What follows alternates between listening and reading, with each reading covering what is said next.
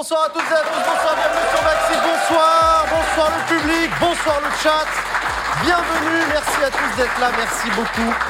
Bienvenue, très heureux de vous retrouver pour cette euh, nouvelle émission, euh, surtout ce nouveau plateau que vous découvrez qu'on découvre aussi. On est tous en train de découvrir, ça fait trop plaisir. Merci à vous d'être là, vous êtes méga nombreux dans le chat, ça fait plaisir. Vous êtes en face de moi, vous êtes euh, le public vous voit, on vous voit tous, vous êtes là le chat, on vous aime. Merci à vous. Ah, du coup le Before c'était trop cool, très content de vous avoir présenté François et d'avoir parlé de la série en place. Elle n'était pas sponsorisée ce Before là, Netflix hein, si vous n'hésitez pas. Mais non non, en l'occurrence là c'est que c'est voilà quand, quand on n'a pas de sponsor on s'en fout. C'est nous qui vous présentons des trucs qu'on a envie de vous présenter. Et là moi j'avais envie de discuter de ça, de euh, ah un scénariste qui écrit une série sur la politique. Donc euh, merci à Merci à lui d'être venu euh, nous en parler, c'était trop bien. Et euh, c'est parti du coup pour Backseat. Je suis avec les trois meilleures chroniqueuses du monde. Ça fait trop plaisir de voir les filles. Bienvenue, euh, bienvenue à vous. Et surtout, on a une nouvelle cette semaine. Claire, salut Claire. Salut, salut tout le monde. Bienvenue Très Claire. heureuse d'être là. Mais ouais, c'est ta première fois en tant que chroniqueuse sur Backseat. Et ben à ça fait. fait plaisir. Claire, t'es militante écolo. Euh, euh, t'es une figure du mouvement climat euh, en France. Il y en a peut-être qui te connaissent déjà. En- T'as même été candidate aux législatives dans l'Essonne avec l'étiquette de la NUPES. Mais surtout, surtout, tu es chercheuse en théorie politique Yes. t'es en pleine thèse. Voilà. Donc Comment ça va, hein Oui, bon, euh, une thèse, hein, c'est euh, selon les jours. C'est un long chemin de croix. Euh, et puis voilà, le- donc ça, ça dépend vraiment des, des jours et de, de comment ça se passe. Mais j'ai beaucoup de chance de pouvoir faire ça. Enfin, je pense qu'on est dans une époque où on a peu l'opportunité d'avoir du temps pour prendre un peu de recul sur les choses, Bah euh, ouais. avoir du temps pour lire et tout. Donc j'ai beaucoup de chance, mais euh, mais parfois c'est long et un peu solitaire. Et euh, comme tu l'as dit, je suis aussi militante. Et quand on milite sur les questions écologiques, climatiques, euh, on a un peu le tic-tac de l'horloge climatique dans la tête. Et du coup, c'est un peu compliqué de se dire qu'on va passer euh, 3-4 ans de nos vies à, à faire une thèse. Ouais, c'est ça, tu voilà. as l'éco-anxiété et t'as l'anxiété de Ouais, la thèse que tu dois rendre. Ouais, après, ok, je. Travaille, je travaille sur la planification écologique. Ok. euh, donc, Bah, c'est ce que un demander du coup. Tu bosses sur qui quoi est très, qui est très politique. Donc moi, je travaille sur euh, comment en fait euh, cette crise climatique vient complètement changer le rôle de nos institutions politiques, de notre modèle économique, et donc ça amène un nouveau rôle de l'État, etc. Ça amène l'impératif de euh, remettre notre économie au sein des limites planétaires. Donc Mmh. euh, c'est à la fois très très euh, très compliqué parce Bah que ouais. les changements sont immenses à réaliser, Euh, mais il faut bien commencer à dessiner le chemin et ça Mm. débute dans la recherche et ça termine euh, dans le champ politique euh, au sens plus euh, en termes d'action politique. ouais. Bah force à toi en tout cas pour la Ouais. thèse. Non non, c'est un challenge de ouf. hein, bravo à toi. Tu tu t'en as pour combien de temps et tu l'as fait où d'ailleurs ta thèse? Je suis à Sciences Po dans un labo qui s'appelle le Centre d'études européennes et j'en ai là c'est ma deuxième année et je voudrais la terminer en trois ou quatre. voilà. Donc, Ok euh, d'accord. Et bah courage à toi. Merci. Et, euh, et j'espère qu'on boira des coups pour fêter ta thèse quand elle sera terminée avec grand plaisir. Clairement, beaucoup de coups. On est avec Sacha. Sacha, journaliste au JDD. Salut Jean. Ça roule. Salut tout le monde. Ça va et toi? Bah ouais, ça va. T'étais dans la manif cet après-midi pour couvrir pour Absolument. le JDD la manif Absolument. à Paris. Comment ça s'est passé? Écoute, c'était très très cool. Ouais. Franchement, euh, très chouette, très bonne ambiance. Il y a eu deux ou trois petits moments où ça a chauffé un peu, mais rien non plus de, de très Ouais. grave. Et euh, non, non, c'était très, Les très gens bon étaient enfant. good vibe et tout. euh, Exactement. ouais, En colère, mais bon enfant. Non, non, mais oui, oui, non, mais très bien. Euh, du coup, c'est toi qui tenais les, que, les vidéos qu'on a pu voir sur le compte Twitter du JDD cet après-midi, c'est toi qui les prenais? Absolument. Incroyable, N'hésitez pas à aller, euh, aller vous abonner, du coup. énorme. Euh, ok, d'accord, on est aussi avec, on est aussi avec toi, Léa. Bonsoir. Chamboncel, comment Oui. ça roule? Mais très bien, et vous? Mais Très bien, toujours podcasteuse. Toujours. Notamment pour le célèbre podcast Popol, Qui est en grêve qui est en. Je C'est vous vrai, précise. grève ouais, ouais, ouais. Popol est en grève, ouais. Popol, euh, le podcast est en grève et la newsletter aussi est en grève. Ok, d'accord. Voilà. Reconductible? Potentiellement, ouais. D'accord, ok, d'accord. Ça m'arrange pas mal, je dois vous avouer. Mais ça vaut pas le dire. Euh, ok, d'accord. Et, et bonsoir le chat et bonsoir à vous. Bonsoir le public aussi. Donc je vous rappelle hein, que le public ici présent sur le plateau, euh, on les recrute sur critères physiques. Ce sont les plus beaux, évidemment. Non, ce sont surtout les généreux donateurs qui participent au financement de l'émission. Merci à vous. Si vous aussi vous voulez participer au financement de l'émission, soit en venant dans le public, soit en, en achetant un super t-shirt, euh, un mug ou un sweat, ou en faisant un don, n'hésitez pas à aller sur le Utip pour faire monter la barre de don qui est là. Incroyable. Euh, donc voilà, tout à l'heure, euh, une émission trop cool cette semaine parce qu'on a un invité de marque, un invité politique. Il s'agira de Philippe Martinez, le euh, secrétaire général de la CGT, premier syndicat de France en nombre d'adhérents et ambianceur de cette première journée, du coup, de mobilisation. On a beaucoup de questions à lui poser, donc on en parlera essentiellement avec lui de la question de la mobilisation. Voilà quoi. Puis entre-temps, il y aura des chroniques. Vous allez retrouver la vie d'Adèle, vous allez retrouver le PowerPoint de Vincent. Euh, et puis on va parler de plein de sujets d'actu politique. Vous allez voir, ça va être trop de la balle. On commence avec les sujets de la semaine, ça vous va? Let's go. Allez, ça part. Jingle.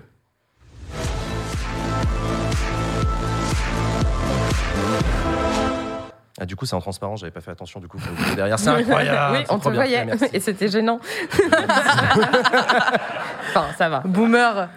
Voilà, donc ce sera dans la fiche de poste. Faut swing. danser pendant les jingles. Oh, ce son Euh, actu de la semaine dont on voulait vous parler. euh, aujourd'hui, jour de mobilisation, certes, mais aussi aujourd'hui, jour de vote. Puisque les socialistes, dis donc, sont invités à voter depuis 17h et jusqu'à 22h, si je dis pas de conneries, euh, pour choisir leur euh, futur premier secrétaire. Dans le jargon du PS, premier secrétaire, c'est le chef du parti. Euh, ils ont le choix, puisque c'est le second tour aujourd'hui, les socialistes, les, adhérents socialistes ont le choix entre Olivier Faure, le tenant du titre qui remet son job en jeu, et Nicolas Maillère-Rossignol, qui est le maire de Rouen et qui est son challenger. Euh, on a les résultats non, puisqu'on les aura aux alentours de 22 heures, euh, je crois. Inch'Allah, hein. Inch'Allah, ouais, parce que alors justement, Sacha, euh, ouais, ouais, euh, ça a été le bordel le premier tour. Ça a un peu été le bordel euh, la semaine dernière parce que euh, de, de ce qu'on nous a soufflé nous, euh, alors vous avez eu les résultats. euh, Olivier Faure est arrivé premier avec 49,15% des voix et il était euh, très important pour lui euh, d'avoir euh, au moins 50% histoire de peser un peu au Conseil national euh, du Parti socialiste. Sauf que euh, les, les, les 50% n'ont pas été atteints et euh, ça a grappillé de tous les côtés pour euh, chercher les 0,85% restants. Donc les résultats ont, ont beaucoup tardé à, ont beaucoup tardé à arriver. Et du coup, c'est un peu le bordel depuis une semaine euh, au PS. Il y a une espèce de guerre des chiffres entre euh, l'équipe d'Olivier Faure et l'équipe de Nicolas Maillard-Rossignol sur, euh, sur ces chiffres et sur ce qui signifie parce que euh, le vote qu'on a depuis deux semaines va permettre d'élire euh, deux tiers euh, des sièges du, congrès, du Conseil national. Ouais. Et euh, du coup, l'idée, c'est d'avoir une majorité absolue pour euh, les deux listes. Au sein du parti, Exactement. ouais, ouais. Donc, euh, Olivier Faure dit euh, on a une majorité absolue quoi qu'il arrive, même après l'élection de février. Nicolas Maillard-Rossignol dit c'est pas aussi simple que ça. Euh, donc, ça fait une semaine que c'est un peu le bordel au PS.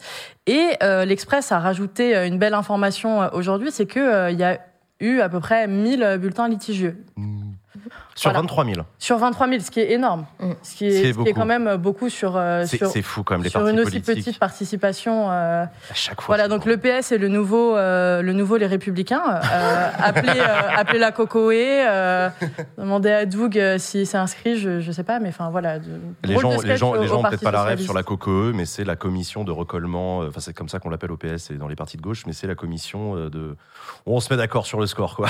après, après le dépouillement. Mais le, alors ce qui est le pire dans cette histoire, c'est que les trois candidats étaient au courant qu'il y a eu des, des malversations dans les, dans les votes et qu'ils se sont tous les trois mis d'accord en disant on n'en parle pas, on met ça sous le tapis, on annule, on annule les votes de la réunion, Mmh. on se dit euh, Les. Français de c'est- l'étranger aussi, enfin des socialistes de Exactement. l'étranger, ouais. Donc euh, Ouais, ouais, non, c'est ok. bah. complicado euh, le Parti socialiste Pas ces ouf. deux dernières semaines. Euh, Qu'est-ce que je voulais dire C'est quand même un moment important pour le PS, mais oui, tiens, excuse-moi, non, j'ajoute un truc qui va dans ton sens. David Assouline, sénateur socialiste, président de la Fédération de Paris, proche d'Hidalgo et de Maillard-Rossignol, a tweeté dès, dès 17h30 qu'il y avait eu des problèmes. euh, Il a Mm. parlé de fraude massive et Mm. tout, donc je crois que le niveau de tension ce soir va être stratosphérique. Je sais pas à quelle heure on aura les résultats. Ouais. Euh, on verra bien. Question quand même, les socialistes, c'est bien gentil, mais est-ce que le PS, c'est pas un peu un parti mort Claire, c'est grave, Non, bah, docteur ils, ils bougent beaucoup, euh, ils s'engueulent tous, donc euh, c'est que c'est pas mort, c'est que ça, ça vit. Et quelque Mm. part, euh, là où il y a du débat, il y a de la vie, il y a de la vie politique. Donc, euh, euh, et ils ont pris, j'ai regardé, ils ont pris 2000 adhérents quand même depuis euh, les législatives. Depuis avec la Ce NUPES, qui ouais. dit aussi quelque chose euh, sur enfin, l'unité de la NUPES et comment c'est reçu au sein euh, euh, du PS. Et moi, je trouve ça toujours intéressant, en fait, euh, les, les congrès. Alors, c'est d'une complexité quand on regarde ça depuis euh, l'extérieur. On a là vraiment l'impression d'un immense bordel où, en plus, il y a des enjeux de fond, mais il y a parfois aussi des gens- enjeux personnels et stratégiques qui se jouent. Et nous, on comprend pas forcément ça de l'extérieur. Et là, Ouais, c'est c'est vrai. vraiment intéressant pour le coup parce que il y a des vraies différences entre les deux lignes qui sont portées. Euh, il y a euh, la fracture sur qu'est-ce qu'on fait par rapport à l'unité l'unité de la gauche, la NUPES. Il y a la fracture par rapport euh, à euh, l'époque Hollande, son héritage, est-ce qu'on le remet en cause ou pas Et puis, je pense qu'il y a aussi euh, une espèce de fracture sur qu'est-ce que ça veut dire faire de la politique à gauche Ouais. dans une période où- avec autant de crises que celle-ci. Et en fait, chez toute la fraction Hélène Geoffroy euh, et un petit peu euh, Nicolas Maillard-Rossignol, enfin tout l'héritage du hollandisme, il y a ce rejet d'assumer de la conflictualité. Et pour eux, je pense le rejet de la NUPES, c'est aussi ça. Ouais, c'est de refuser d'aller dans une gauche qui assume à fond le fait qu'on va au combat, qu'on va suivre tous les mouvements sociaux, euh, que oui, ça implique de la radicalité, que oui, ça implique de la conflictualité. Euh, mais bon, euh, la preuve avec ce, avec ce congrès, euh, si la politique, c'est pas de la conflictualité à un moment même envers ses propres camarades parfois, euh, Ouais, je veux ouais. dire, autant l'assumer et plutôt porter cette conflictualité-là envers ceux que euh, le PS considère quand même comme euh, les adversaires politiques, c'est-à-dire plutôt la, la droite, le macronisme, tout ça. Normalement, Après, euh, normalement après- ces repères-là sont clairs quand même. Après, au demeurant, euh, euh, des congrès chauds au PS, on a connu que ça. C'est Bah, l'histoire oui. de ce parti depuis sûr, un siècle. l'émotion, euh, Des émotions, des, des- des moments, des moments tendus, des moments. Typiquement 2008, le départ de Jean-Luc Mélenchon, c'était un congrès extrêmement dur, euh, post-campagne de Ségolène Mm. Royal, Mm. etc. Ensuite, La Constitution européenne. La euh, Constitution européenne, le parti ouais. divisé, c'était un truc lunaire et tout. Donc Mm. voilà, si vous n'êtes pas habitué, c'est normal. C'est clair. Voilà, ça vit beaucoup au PS, ça, ça gueule beaucoup. Euh, effectivement, euh, euh, est-ce qu'on peut dire que Olivier Faure, c'est le symbole de la NUPES au sein du PS C'est un peu un référendum pour ou contre la NUPES au sein du PS Bah, Il y a de ça, évidemment, puisque ça a été quand même l'un des, l'une des chevilles ouvrières du rapprochement à gauche, qui a été saluée par ailleurs par une nouvelle génération, d'ailleurs, de militantes et militants, ce qui explique certainement le fait qu'il y ait eu davantage d'adhérents depuis euh, législative. Donc je pense qu'il est effectivement perçu comme tel. Après, je pense qu'il est important de, de remettre les choses un peu dans leur contexte quand on se demande de savoir est-ce que le PS est mort. Alors, en fait, il faut regarder ce qui se passe aussi euh, sur les, sur, dans les territoires, sur le terrain. Ouais. Mm. Le Parti socialiste, aujourd'hui, reste la principale force politique implantée dans les territoires. J'ai relevé quelques chiffres. Ils sont à la tête quand même de 21 conseils départementaux sur 95, ce que LFI ou euh, ELV n'a absolument pas. Mm. Ils dirigent 4 régions sur 17. Il y a plus de 50 villes de plus de 30 000 habitants Euh, qui sont que ça, des dirigées. régions, non? Dans des, dans des unions de la gauche c'est pas Non, non, non, sur deux? euh, 4, enfin 4 PS en tout cas. Ok, ok, ok. Ouais. d'accord. Il dirige aussi plus de 50 villes avec plus de 30 000 habitants, donc c'est assez substantiel. Et par conséquent, c'est la principale force de gauche aussi au Sénat. Donc Ouais. ça, c'est aussi quand même assez important. Donc le PS arrive quand même dans une certaine mesure, de par son histoire, de par aussi ce positionnement quand même qui est majoritairement social-démocrate, à s'ancrer durablement, je pense, dans la politique en France. Et à mon sens, c'est pas du tout un parti qui est mort. Et d'ailleurs, s'il y a cette lutte intestine au sein du parti aujourd'hui pour en avoir quand même euh, la, la direction, c'est pas anodin. C'est qu'il y a forcément des enjeux assez importants derrière et que personne n'a envie euh, de lâcher ce parti qui, à chaque fois, peut euh, peut-être euh, nous prouver que ça reste une force qui peut s'allier effectivement parfois avec euh, certains, euh, certains écolos, qui peut s'allier davantage ouais. à gauche. Donc à voir, mais euh, moi je pense que le PS est pas mort. Usul en parlait la semaine dernière, le risque de, de- que, le P- que le PS devienne le PRG, c'est-à-dire un parti, une espèce de parti d'appoint qu'on aime bien. Ils sont toujours, ils ont toujours été là, ils sont, mais en fait ils font très peu de, et puis ils sont une force d'appoint quoi. Et c'est d'ailleurs ce qui est reproché par le clan des Hollandais au sein du PS qui en veut à Olivier Faure, c'est d'avoir signé la Nupes, qui pour eux est un ralliement et même un alignement du PS derrière un Jean-Luc Mélenchon qu'ils détestent pour plein de Ah bah raisons. oui. Au demeurant, euh, Jean-Luc Mélenchon a jamais, euh, d'ailleurs il a construit toute sa, toute sa politique autour Oui. de la critique Oui. euh, du, du- de Hollande avant même que Hollande soit président de la République. On peut pas lui retirer ça. Donc, euh, donc, donc, donc c'est vrai que c'est vrai que c'est un enjeu important. Moi, je me demande toujours, admettons qu'Olivier Faure euh, soit réélu à la tête du Parti socialiste, notamment parce que les adhérents seront peut-être contents du bon score qu'il a fait aux élections locales. Tu l'as rappelé, la Mm. constitution de la Nupes. Bon, Olivier Faure s'est quand même bien pété la gueule sur euh, la présidentielle avec Anne Hidalgo, hein, un score ridicule et ça, ça a été très dur euh, pour lui. Euh, Oui, mais comme elle est euh, plutôt étiquetée euh, Maillard Rossignol, du coup, lui, il en paiera pas les frais, je pense. Ouais, remarque, t'as raison, Mm. ouais. Donc du coup, euh, bah, on, verra, on verra ce que ça donne à l'avenir le Parti socialiste. Mais j'ai aussi l'impression, quand j'entends certains du clan Hollande parler, qui, qui se remémorent le grand Parti socialiste du Congrès d'Épinay, la grande force mobilisatrice de la gauche, ce que Oui, vous non, n'êtes pas, les gars, est-ce que assez, vous euh, serez probablement pas avant un bon bout de temps Ouais, euh, je pense ouais, qu'il faut faut Ah, je sais s'asseoir pas, un peu là-dessus. Après, il y a ça un chiffre qui montre quand même que c'est un parti qui a un peu de mal à mobiliser en interne. Pour le coup, c'est qu'il y a un taux de participation à ce congrès qui est de 53% à peu près. c'est rien. Je, je, j'ai- Ah, j'avoue que j'ai pas les chiffres ouais. des années, C'est mieux euh, que des LV, non? précédentes. Si je me LV, il y avait 4000 votants, je crois. C'est Ouais, ouais, c'était euh, Ouais. c'était chaud, quoi. Mais euh, 22 000, euh, 23 000 participants à, l'échelle du PS, c'est pas non plus. Mm. euh, Non, c'est vrai peu que c'est faible, en pas fait. foufou, ouais.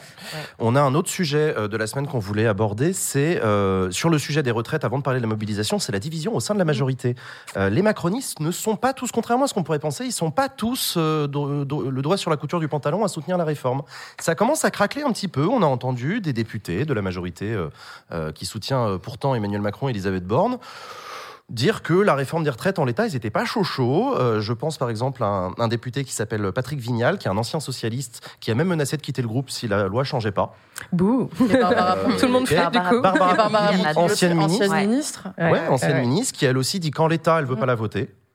Euh, Et qui embarque, du coup, son micro-parti en euh, commun. En commun, attends, Ouais, non, mais ils en sont vrai, quatre. Quatre, euh, quatre. On un est encore loin favoris. euh, qui s'appellerait l'amicale sociale ou je sais pas trop quoi, avec euh, cette euh, elle, euh, je mets des guillemets, euh, gauche, Ouais, l'aile gauche de la Macronie, euh, ouais. de, de la Macronie, euh, qui justement discutent, euh, disent qu'ils sont pas d'accord. Mais est-ce que ça ira jusqu'à une fronde où ils vont refuser de Mm. voter? Ça, on sait pas. Je pense que aussi, euh, ils sentent que parce que là, on leur demande de faire euh, le, le service après-vente de cette réforme qui est majoritairement rejetée par les Mm. Français. Donc eux, ce qui se passe en tant que députés, c'est qu'ils retournent dans leur circo et ils doivent faire le travail de convaincre pour une réforme dont eux-mêmes sont pas convaincus à laquelle ils s'opposent sur certains aspects, dont ils se rendent compte peut-être de certains aspects qui peuvent être euh, extrêmement violents euh, socialement. Et je pense que du coup, euh, forcément, ça crée des difficultés pour eux de même accomplir leur rôle de, de député, quoi. En fait, ils en sont restés. euh, Enfin, eux, ils sont fidèles à l'ancienne, euh, à ce que disait Jean-Luc Mélenchon. Euh, pouh là là, Emmanuel Macron. Enfin, je fasse Ouais, same, celle-là. same. Euh, ouais, kiff, kiff. Euh, qui, qui- qui était il y a quelques années de dire il n'y a pas besoin de repousser l'âge de- légal de départ à la retraite. Et d'ailleurs, ce serait une violence terrible. Enfin bref, Ouais. vous vous souvenez toutes ces interviews qu'on repasse en boucle en ce moment. Euh, eux, c'est des députés qui étaient d'accord avec ça. Et là, quand Emmanuel Ouais. Macron dit on va repousser de deux ans l'âge légal de départ, ils se bah ouais, non, pas fan. Euh, Oui, et en même temps, bon, l'obéissance, c'est aussi La voilà, discipline de groupe, La discipline de euh, groupe quand tu es dans la major, Ouais. c'est important.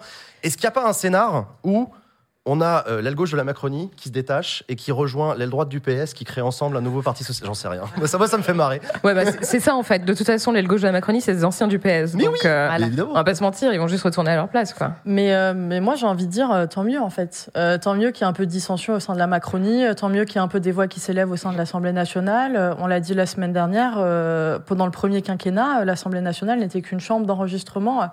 Et, euh, et là, c'est un peu l'apprentissage du pouvoir aussi pour euh, les Euh, les, présidents de groupe, euh, etc., etc., qui se rendent compte que Mm. euh, les députés ne sont pas que des euh, Playmobil, entre guillemets. Mm. Donc, euh, c'est, on a beaucoup reproché à la cinquième de ne pas fonctionner, d'être parfois un peu antidémocratique, justement, et tout. Et là, maintenant que les députés s'expriment, bah, laissons-les un peu veux s'exprimer aussi. qu'ils ils ont- euh. ils y- ils y prennent goût au parlementarisme Ils disent ah, Mais tiens, ils y ont, Et ils ont pris goût pendant un premier mandat, en fait. Il y en a beaucoup qui ont ça pris goût. des sujets. hein. Il y en a beaucoup qui. Moi, je trouve que bon, il y a une certaine autonomie qui s'est euh, qui s'est quand même c'est vrai, quand euh, tu leur parles, ils- ouais. dessinée au Ouais. fur et à mesure. Ils se disent non, mais moi j'aime mon mandat, j'aime ce que je fais, euh, je représente mes électrices, mes électeurs.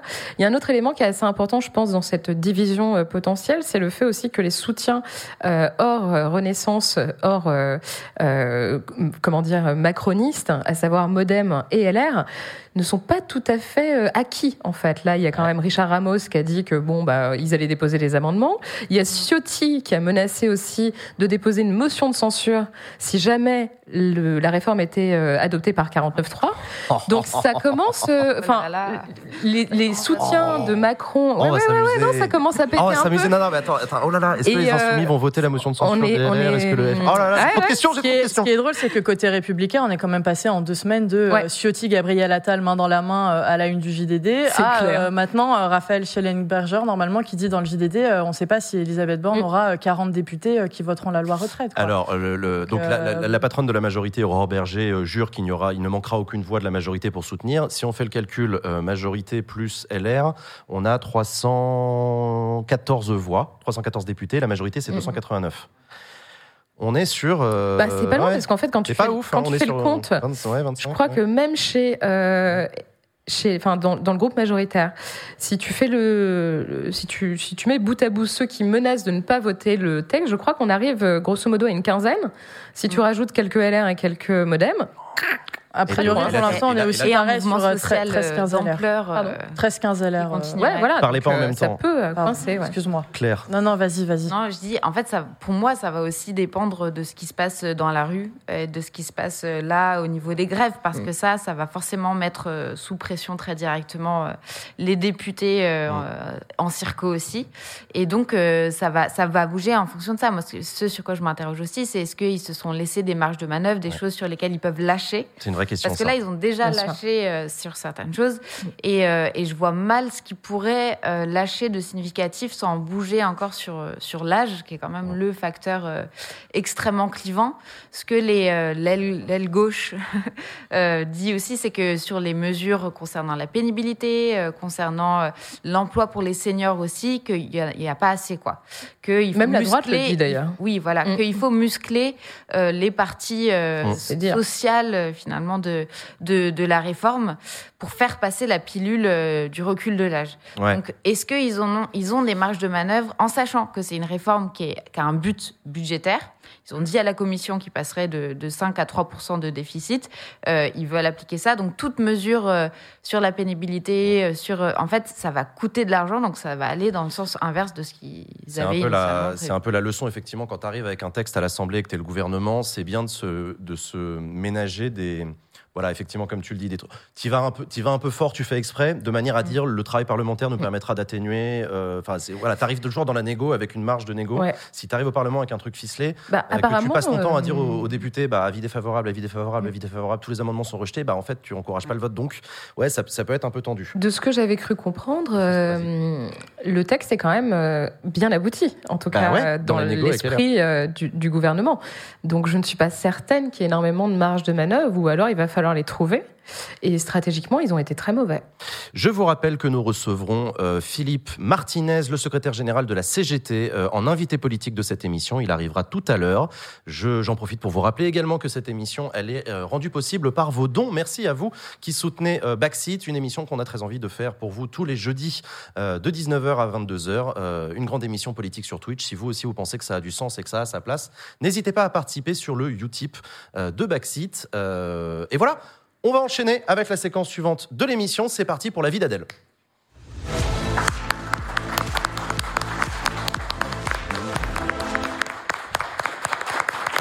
Salut Adèle Salut, salut Comment ça va? Et ce n'était pas Philippe Martinez. Désolée. On est content de te recevoir quand même.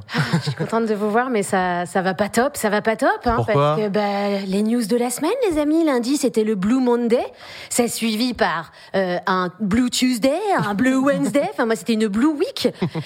Ouais, parce qu'on a quand même eu euh, les retraites, enfin voilà, euh, vous en avez parlé, euh, la grève, la tempête. Euh, la tempête qui s'appelle Gérard. Je- les météorologues, Le que tempête, se passe-t-il? Ouais. Ils alternent en fait, une fois sur deux, c'est un homme, une femme, mais je, je comprends pas pourquoi Gérard. Gérard Larcher. Et en fait, je pense que c'est un autre Gérard. Ça pourrait être Gérard Larcher, mais je pense que c'est un soutien subtil à Shakira face à Ah. Gérard Piquet. Excellent. Ma théorie. Bref, c'est pas joyeux, joyeux, hein, la période euh, en France, mais lueur d'espoir, les amis. Ben, c'est pas joyeux non plus ailleurs. et, et- et oui, et notamment en Allemagne. Tu sais, ce pays qui fait toujours mieux que tout le monde, le champion européen, gna gna gna, euh, les retraites, on les fait déjà à 67 ans, gna gna gna. Eh ben, eux aussi, ils ont des ministres qui font des bourdes. Et cette semaine, euh, la ministre de la Défense, Christine Lambrette, a même démissionné. Et ouais. Apparemment, euh, elle serait un petit peu à côté de la plaque sur quelques petits trucs. Genre, elle aurait pas pris la guerre en Ukraine assez au sérieux. Alors qu'au début du conflit, elle a quand même envoyé 5000 casques. Alors ils étaient un million de soldats, mais ça encourage les valeurs de partage. Tu vois, je te donne le casque, mais c'est pour toi et tout ton régiment. Et ensuite, elle aurait utilisé euh, l'hélico du boulot pour un déplacement perso avec son fils. Oh, ça va Ça va. C'était pour un week-end à Malte, ça va Tellement français. Ah ouais Non, mais attends, en plus, c'est euh, c'est écolo. Le co-hélicoptage, euh, on n'en entend pas beaucoup parler, tu vois. Je pense qu'il y a plein de gens qui l'utilisent pas assez. Mm. Et euh, ensuite, on lui a aussi reproché d'être un petit peu déconnecté de la réalité dans ses vœux qu'elle a publiés sur Instagram le 31 décembre. Je pense qu'on va voir les images. Euh, elle a les, les cheveux dans le vent. On va voir les images. Elle a les cheveux dans le vent. Il y a des bruits d'explosion. Ouais, qui pourrait donner l'impression qu'elle est au Donbass, mais pas du tout. Euh, elle est à Berlin. Et elle fait le bilan de l'année écoulée. Et pour ceux qui ne parleraient pas couramment euh, allemand, je vais traduire. 2022 nous a confrontés à des défis incroyables. Une guerre fait rage au milieu de l'Europe. Cela s'est traduit pour moi par des impressions particulières et beaucoup de rencontres avec des gens intéressants et formidables. Et pour cela, je tiens à exprimer mon immense gratitude. Oh, c'est chaud. Et elle enchaîne avec Bon réveillon. Euh, oui, oui, oui, elle a dit Merci la guerre, je me suis fait plein de nouveaux copains. C'est vrai. Mais est-ce que vous en connaissez beaucoup, vous? Des gens qui ont un tel optimisme? J'ai des gens qui voient le positif partout. Est-ce qu'on n'aurait pas besoin de plus de dirigeants comme ça? Bon. En France, on risque pas de reprocher sa légèreté à notre ministre de la Défense, Sébastien Lecornu, a.k.a. Seb Lecornu sur les réseaux. Euh, lui, il incarne bien la rigueur militaire. hein. Vous pouvez le voir à l'écran, toutes ces photos. Tu vois, on sent le poids de la fonction, la gravité, la sévérité. On pourrait même se demander, mais cet homme a-t-il un cœur? Eh bien oui, eh bien oui, et on le sait parce qu'il publie beaucoup de photos de petits animaux. Voilà, oui, si, ce sont les images officielles de l'Instagram de notre ministre de la Défense qui vont arriver maintenant. maintenant. maintenant. Non, t'es Voilà. sérieuse Oh, c'est mignon Oh, Mais c'est mais, mais le ministre de la Défense, quoi. Voilà. Euh, D'accord. Donc attention, la régie, c'est parti. Son Insta, c'est euh, une alternance de Grrr, je suis un chef de guerre. Mais regarde ce chaton mignon, je suis tendre. Grrr, je mène sans peur nos troupes au combat. Euh, mais au fond, je suis aussi doux que cette poule. Et euh, j'aime les poireaux du jardin. Hashtag cuisine, hashtag cuisine électorale, Ah oui, liké par Stéphane Bern. Voilà. Oh là là. Voilà, il est à la tête de notre armée, mais il sait cuisiner. Quel homme Voilà. Un homme déconstruit. Hum, je vous propose qu'on revienne à l'Allemagne. Ouais, ouais, peut-être. ouais, ouais, ouais.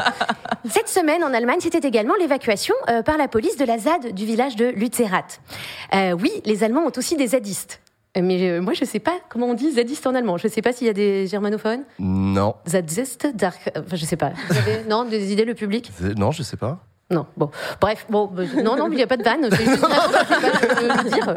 Bref, zadistes qui essayent de repousser la destruction d'un village pour y mettre euh, à la place une mine de charbon, alors même que l'Allemagne a décidé que l'exploitation de charbon serait interdite à partir de 2030. Donc en gros, le bail, c'est on fort tout pendant 7 ans Et après, on est écolo. Est-ce que le gouvernement allemand, il se comporterait pas un peu comme nous avec le Summer Body Régime c'est genre, Nutella raclette pendant 7 ans Enfin, 7 mois, pardon Et soudainement, le 21 juin, oh, Scheisse, c'est l'été Bref. Bref, revenons à Lutzerat. Ils ont fini par envoyer la police. Voilà. C'est la police qui évacue la ZAD. Coup. On dirait pas un peu une épreuve de Fort Boyard Régie Là, ça, ça correspond plus quand même. J'en profite pour remercier Vinza pour ces images formidables. Merci, Vinza. C'est énorme. Euh, je vous invite à aller voir la vidéo qui dure quand même euh, au moins 3 minutes. Hein, voire- mais ça, elle a déjà été coupée. C'est assez savoureux. Avant, moi, j'avais l'hip-hop de l'UMP qui me rendait heureuse. Euh, et ben maintenant, je pense que cette vidéo peut remplacer. hein. Bref. Euh, ça ressemble à Fort Boyard, sauf que là, c'est pas la clé qu'il fallait rapporter, mais Greta Thunberg, la guest star des manifestants. Et ils l'ont eu. Et ça fait des images historiques. Alors bon, un chouïa mis en scène euh, par les médias, peut-être, à tel point qu'on a eu euh, l'impression que l'AFP s'était pris pour Spielberg. Sérieux? Ouais. Au soleil couchant, telle une prise de guerre, les policiers évacuent la dangereuse militante qui garde pourtant son calme à toute épreuve. Alors attends, non, pause. Je crois qu'il faut qu'on améliore la mise en scène là. Ouais. Greta, je suis désolée, euh, faut pas que tu souris autant, non, Non. Ah, Pour la sortie, voilà, on empoigne le bras de Greta, placement de produit, c'est bon, la banane c'est fait, caméra 2, on est prêt. Hum, ouais, un visage grave. Attention, on repart, arrestation de Greta, action Action Grave mais sereine, encadrée par les forces de l'ordre, Greta chemine vers son destin. Et oui, euh, Greta a une banane Nike. Et c'est peut-être ce qui est le plus perturbant dans toute cette séquence. Euh, voilà, le choix de ces actualités germaniques hein, pour partager avec vous cette interrogation. Est-ce qu'on peut encore dire et à la fin, c'est l'Allemagne qui gagne? voilà. Bien, donc, merci à Vinza Scorsese pour ces images et, euh, et à vite, les amis. Merci Adèle.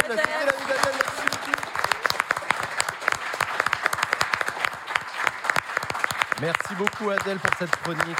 On retrouvera donc chaque semaine la vie d'Adèle euh, accompagnée de Vinza euh, pour les images. Euh, justement, Adèle en a parlé et ça tombe bien puisqu'on voulait en parler comme sujet de la semaine. Il se passe ce truc en, Allemagne, mobilisation à Lützerath, si je prononce bien. Je, voilà, j'ai vu popper ça comme beaucoup de gens sur Internet là dans les derniers jours. Qu'est-ce qui se passe? Claire, est-ce que tu nous fais nous ferais pas un petit point? Donc moi, j'ai la tâche de faire le point sérieux après ce qui vient de se passer. Ouais. Merci beaucoup. Le sous-titre de la blague. Alors, On m'avait C'est- pas dit ton qu'il y aurait ça bisutage. avant. C'est le bisutage. C'est ton bisutage de première. Merci. Je me sens vraiment la bienvenue, c'est c'est parfait. Donc, Lützerath, je ne sais pas si c'est comme ça qu'on qu'on prononce, mais c'est effectivement c'est donc une mine de charbon à ciel ouvert, euh, la plus grande d'Europe. Euh, c'est à l'ouest de l'Allemagne, alors que moi j'avais l'image du truc à l'est, un peu loin. Euh, non, c'est entre Cologne et Düsseldorf, c'est à 1h30 de Bruxelles, donc vraiment, vraiment pas loin en fait du cœur euh, vraiment de, l'Europe euh, euh, et des grandes villes, etc. Et, et du coup, là, ce qui se passe, c'est que vu que l'Allemagne, euh, qui fait pas toujours tout si bien que ça, elle était massivement dépendante du gaz russe, bah ils ont besoin d'énergie là pour passer l'hiver. Et du coup ils réouvrent des, du- des centrales charbon, enfin ils étendent cette mine de charbon, en sachant que là il y a un village qui est menacé de destruction, il y en a déjà eu 22 euh, qui ont été euh, détruits. Et si vous allez, euh, là, je pense, on va voir un peu quelques images, mais c'est assez impressionnant. Et en fait, euh, faut, enfin, je pense que on a, et c'est un peu le propre et l'essence du, du, modèle capitaliste, c'est d'envoyer loin des centres, des centres décisionnels, enfin de l'Occident, etc. Tout ce qui, en fait, permet notre système euh, productiviste et consumériste. Là, c'est Ouais. alors que là, en fait, c'est vraiment au cœur de l'Europe. Et là, c'est mis en visibilité par le fait qu'il y a un conflit.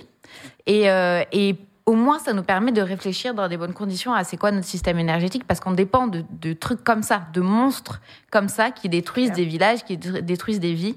Donc, euh, moi, c'est, enfin, là, voir la mobilisation, ils étaient des milliers euh, à venir de toute l'Europe euh, se mobiliser là. Donc, euh, c'est un sacré, c'est un sacré bordel, et on va voir où ça mène. Mais c'est, ouais, c'est. euh, Et on a euh, un invité de marque pour justement parler de cette mobilisation. On a un petit jingle et ensuite on le retrouve en visio.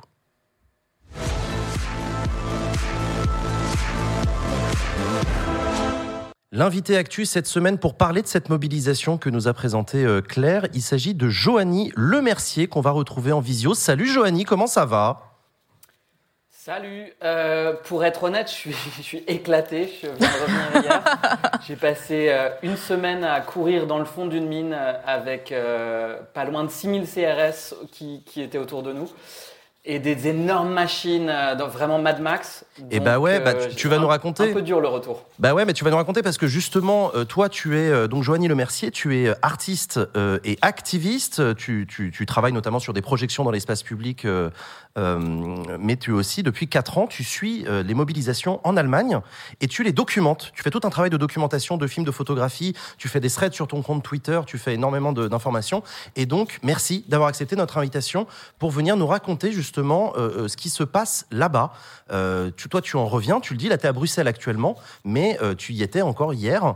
Raconte-nous, du coup, de ton point de vue, comment déjà, comment tu as commencé à t'intéresser à cette mobilisation-là à Euh, en fait, cette histoire m'est tombée un peu dessus par accident.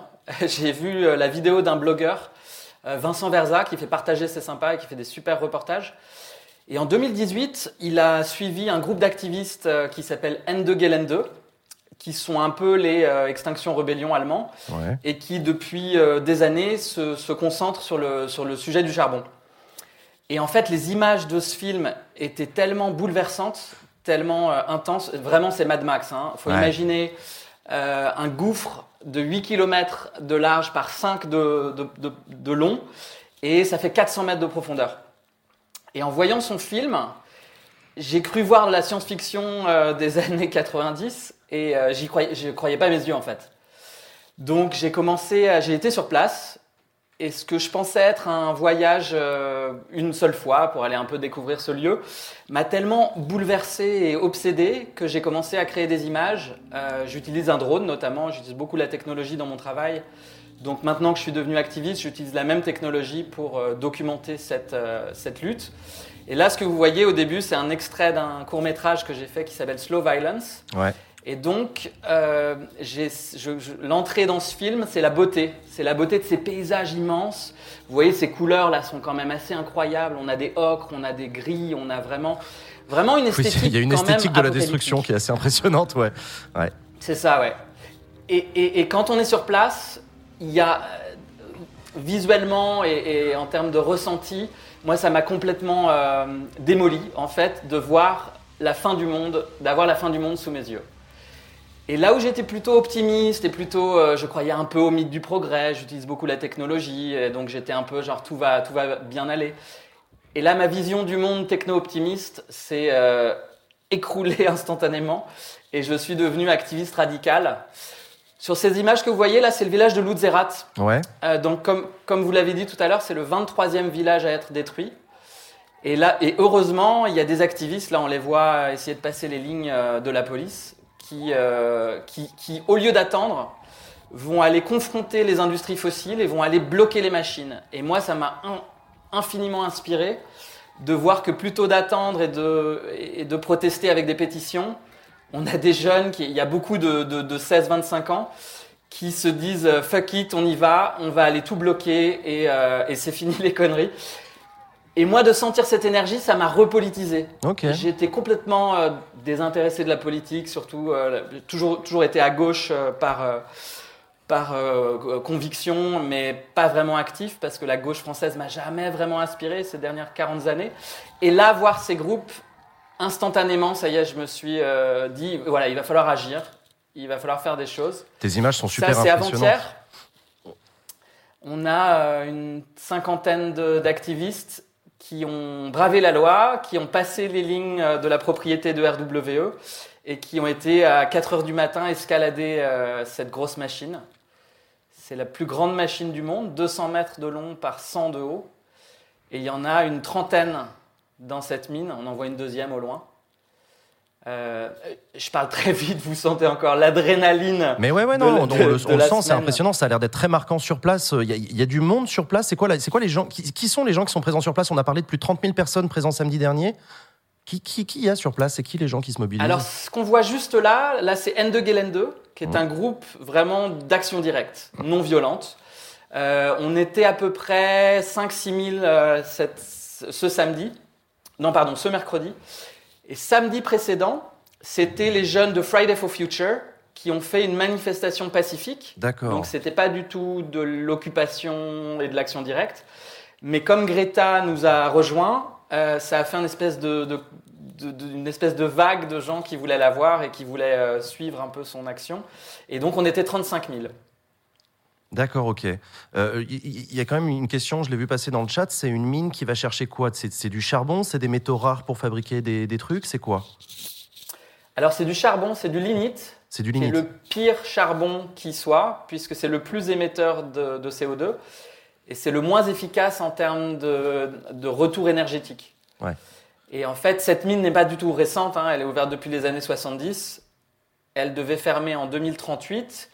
Les Verts allemands ont, ont fait un deal avec euh, RWE, la compagnie d'ex- d'exploitation du charbon, Euh, un deal qu'ils ont fait avec leur, euh, leur coalition avec le CDU. Euh, et donc, ils ont accepté de sauver cinq villages en, en laissant détruire le village de Lutzerat. D'accord. Donc, pour, pour les Verts allemands, c'était un bon compromis. Le problème, c'est qu'il y a 280 millions de tonnes sous le village de Lutzerat qui, qui depuis euh, cette semaine, sont en train d'être extraits et qui vont être brûlés. Et donc là, il y a un gros, gros problème, c'est que là où les Verts sont contents du, du compromis, en fait, ils ont abandonné les activistes locaux euh, dont les villages ont été rasés Et, et donc, il y a un vrai, vrai souci politique. On rappelle de- que les des, Verts. des Verts euh, qui ont abandonné tout le monde, quoi. Ouais, on rappelle que les, que les écolos allemands, les Verts, euh, font partie de la coalition au pouvoir avec les sociodémocrates et les libéraux et que donc ils se euh, frottent à, à l'exercice du pouvoir. du coup, c'est un sujet que tu, que, que, que, que- que tu organises, que, que tu regardes toi aussi, pardon Claire, excuse-moi. Ouais, en fait, je pense qu'on arrive à un moment assez particulier de l'histoire de l'écologie politique. En gros, euh, il y a eu euh, des décennies au cours desquelles, déjà, pour faire entrer le sujet écolo, climatique, euh, environnemental dans la sphère politique, c'était la croix et la bannière. Et c'est là où les partis écolos, en tant que tels, avaient une, une- une immense utili- utilité parce qu'ils amenaient des sujets qui sans ça seraient même pas abordés. Là, la situation est un peu différente, c'est-à-dire que il y a quand même peu de politiques qui peuvent débarquer sur un plateau et dire on s'en fout du climat et de l'écologie. Ouais. Peut-être ils s'en foutent et dans leur programme, euh, mais ils sont obligés De de, faire de semblant, ouais. composer avec quoi. Et du coup, de plus en plus, il y a des partis écolos qui arrivent au pouvoir, proches du pouvoir, qui intègrent des coalitions, tout ça. Mais il y aura toujours, en fait, il y a des scissions qui vont toujours se recréer parce que on a une difficulté avec l'institu- l'institutionnalisation euh, justement de, de l'écologie politique et de traduction en action qui soit à la hauteur des enjeux. Parce que les, les enjeux sont tellement grands et il faudrait tellement une transformation vaste de nos politiques publiques que des verts dans, dans une coalition, c'est compliqué pour eux Ouais. de les obtenir. Donc forcément, il va y avoir des, des conflits, des ruptures euh, avec la base militante qui va, elle, à continuer à avoir des modalités d'action beaucoup plus radicales, la désob civile, etc., etc., de l'occupation, etc. Et on a ça aussi en France. Euh, si vous vous rappelez le conflit autour des, des méga-bassines, Ouais. euh, on a des dirigeants euh, du Parti écolo qui n'ont pas, été- notamment. qui ont pas été vraiment bien reçus, on va dire. Ouais. Mais ça, ça, pour le coup, c'est historique. hein. Je rappelle que les Ouais. écolos ont participé à la coalition de la gauche plurielle de 97 à 2002. Euh, ils se sont frottés à des, à des mobilisations euh, de- d'écolos plus radicaux qui disaient qu'est-ce que vous faites et tout? Bah, c'est compliqué, on est au gouvernement et il y a des trucs, il faut les faire avancer. Euh, ils ont obtenu des trucs et puis ils ont dû faire des concessions sur d'autres. Euh, et puis il y avait aussi les écolos au gouvernement au début du quinquennat de, de, de François Hollande. Hollande, avant l'arrivée de Manuel Valls. Et là aussi, des tensions, des difficultés sur des sujets. Et, euh, et- et c'est très souvent ça, la gauche au pouvoir. Pas seulement l'écologie, mais l'écologie, il y a une donnée supplémentaire euh, qui, est, assez intéressante. Un autre sujet, euh, euh, Joanie, que je voulais aborder avec toi, c'est, euh, elle est particulière cette mobilisation à l'Usérat parce que elle est très européenne. Euh, les gens qui sont là viennent de partout en Europe. C'est pas typiquement allemand. D'ailleurs, on est dans une émission française francophone, en tout cas, et on en parle. C'est parce qu'il y a des Français qui y vont aussi. Oui, en fait, ce qui est super intéressant, c'est de voir qu'il y a déjà une convergence des luttes via, pour les activistes un peu radicaux. Euh, et là, on a euh, Extinction Rebellion partout en Europe Mm. euh, qui s'est rallié à Ende Gelände 2. On a Let's Third Generation qui est l'équivalent de Dernière Rénovation et de Just Stop Oil en Angleterre Ouais. qui nous a aussi rejoints. Et on a même Friday for Future qui sont pas dans la désobéissance civile a priori, mais qui, enfin jusqu'à là, maintenant ça a changé. On l'a vu. euh, Greta Thunberg a été euh, sur la propriété de RWE et s'est fait sortir Manu Militari. Donc, il est en train de se passer un point de bascule, c'est que même Friday for Future, qui était juste dans, la, dans les démonstrations, euh, dans les manifestations, pardon, commence aussi à passer la ligne légale, parce que là, on est dans un non-sens tellement euh, euh, évident en Allemagne, c'est-à-dire que cette mine de charbon, c'est la première, la plus grosse source d'émissions de CO2 en Europe. Hum. Et, et- et pendant ce temps-là, on nous demande de couper notre Wi-Fi la nuit et d'arrêter les emails rigolos, euh, tout en ayant des espèces d'histoires de, de, de- de conflits d'intérêts. Donc même Friday for Future commence à se dire bon, ça suffit. On va aller euh, bloquer euh, l'industrie fossile parce que de toute façon, euh, les politiques ils sont absents. Euh, et heureusement, euh, en France, là, on commence à voir un peu euh, Marine Tondelier qui euh, montre un peu son support à- aux gens de dernière rénovation en les accueillant à la sortie du tribunal. Euh, Sandrine Rousseau commence aussi à, à soutenir euh, certains des activistes. Donc on a un, un rapport à la légalité. Euh, J'entendais aussi Camille Etienne sur un plateau télé récemment Mmh. qui expliquait à une ministre combien euh, la légalité n'est peut-être pas le seul cadre euh, à, à considérer, mais la notion de justice, de justice climatique, de justice sociale. Et donc c'est intéressant parce que dans les conversations politiques, la question de la légalité, ça y est, on est passé au-delà et on est en train de se demander, voilà, on, on va aller au-delà du légal et, jusqu'où on va en, en essayant de rester non violent Ouais. pour que les politiques se réveillent. Il est temps là de, La de question faire des. quelque ouais. chose. Cette mine de charbon, elle est à 3h30 de Lille, donc c'est vraiment euh, une question qui, qui touche tout le monde. Quoi. La question des modalités d'action, c'est une question historique hein, dans tous les dans les mouvements, notamment écolo, mais c'est pas les seuls. Euh, Il y, a, y y un sujet intéressant aussi qu'on voit en France, c'est que et c'est un truc dont on, on reparlera dans d'autres émissions Backseat. Il y a un renouveau du mouvement pro-nucléaire très intéressant sur euh, sur Twitter, sur les réseaux sociaux, avec des avec des jeunes, avec des gens qui défendent le nucléaire, et ils ont ils se sont saisis de cette question ces derniers temps avec un argument intéressant euh, qui dit que euh, en fait les Allemands, euh, s'ils sont obligés d'aller chercher du charbon, du charbon pour le cramer, c'est pour faire de l'électricité, et s'ils ont besoin de ça, c'est parce qu'ils ils ont peu de nucléaire à la différence des Français, et qu'en plus ils ont en plus décidé d'en sortir, donc ça va pas aller en s'arrangeant. C'est un bon argument, ça. Moi, je trouve. Ben, pas vraiment, parce que la France a importé de l'électricité euh, à base de charbon, parce que notre, euh, notre euh, parc nucléaire n'est- plus euh, au point. Donc, oui, euh, oui. le- en ce moment, c'est un peu la En ce merde. moment, on a la moitié des Ben réacteurs voilà, qui sont et en ce moment, mais, euh, mais en attendant, on brûle du charbon parce que le nucléaire, c'est pas fiable. Donc c'est une vraie question. Moi, je pense que, et, et- et dans les milieux activistes, on en parle beaucoup, Bah ouais. on se dit, mais pourquoi on n'essaie pas de réduire Parce que là, à Essen euh, et à Cologne, juste à côté de cette mine de charbon, on nous dit, euh, voilà, il nous faut du charbon, mais euh, partout, on a des publicités dans tous les sens, on a des autoroutes qui sont allumées la nuit. En Belgique, c'est pareil, toutes les autoroutes sont allumées la nuit, on a une pollution lumineuse incroyable.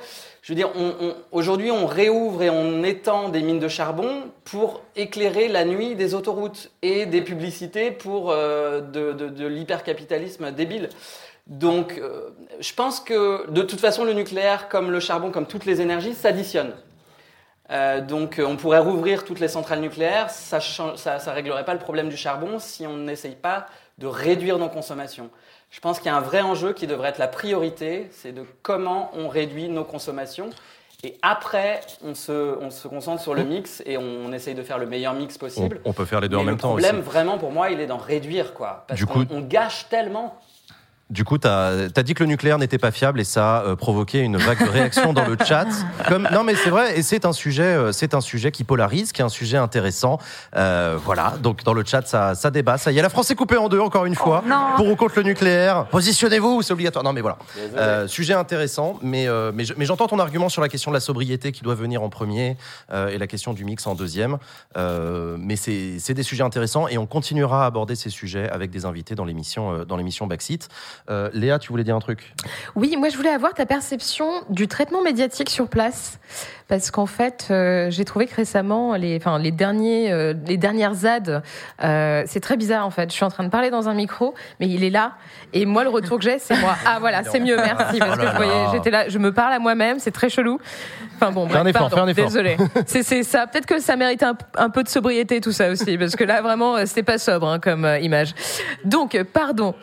Je te, ouais, je disais. En fait, j'ai trouvé que souvent dans le traitement médiatique de tout ce qui se passait dans les ZAD, etc., on était un peu, on va chercher le zadiste qui fait du diabolo, qui crache du feu, genre toujours dans la caricature, vraiment même insultante au demeurant, euh, avec très peu de prise au sérieux.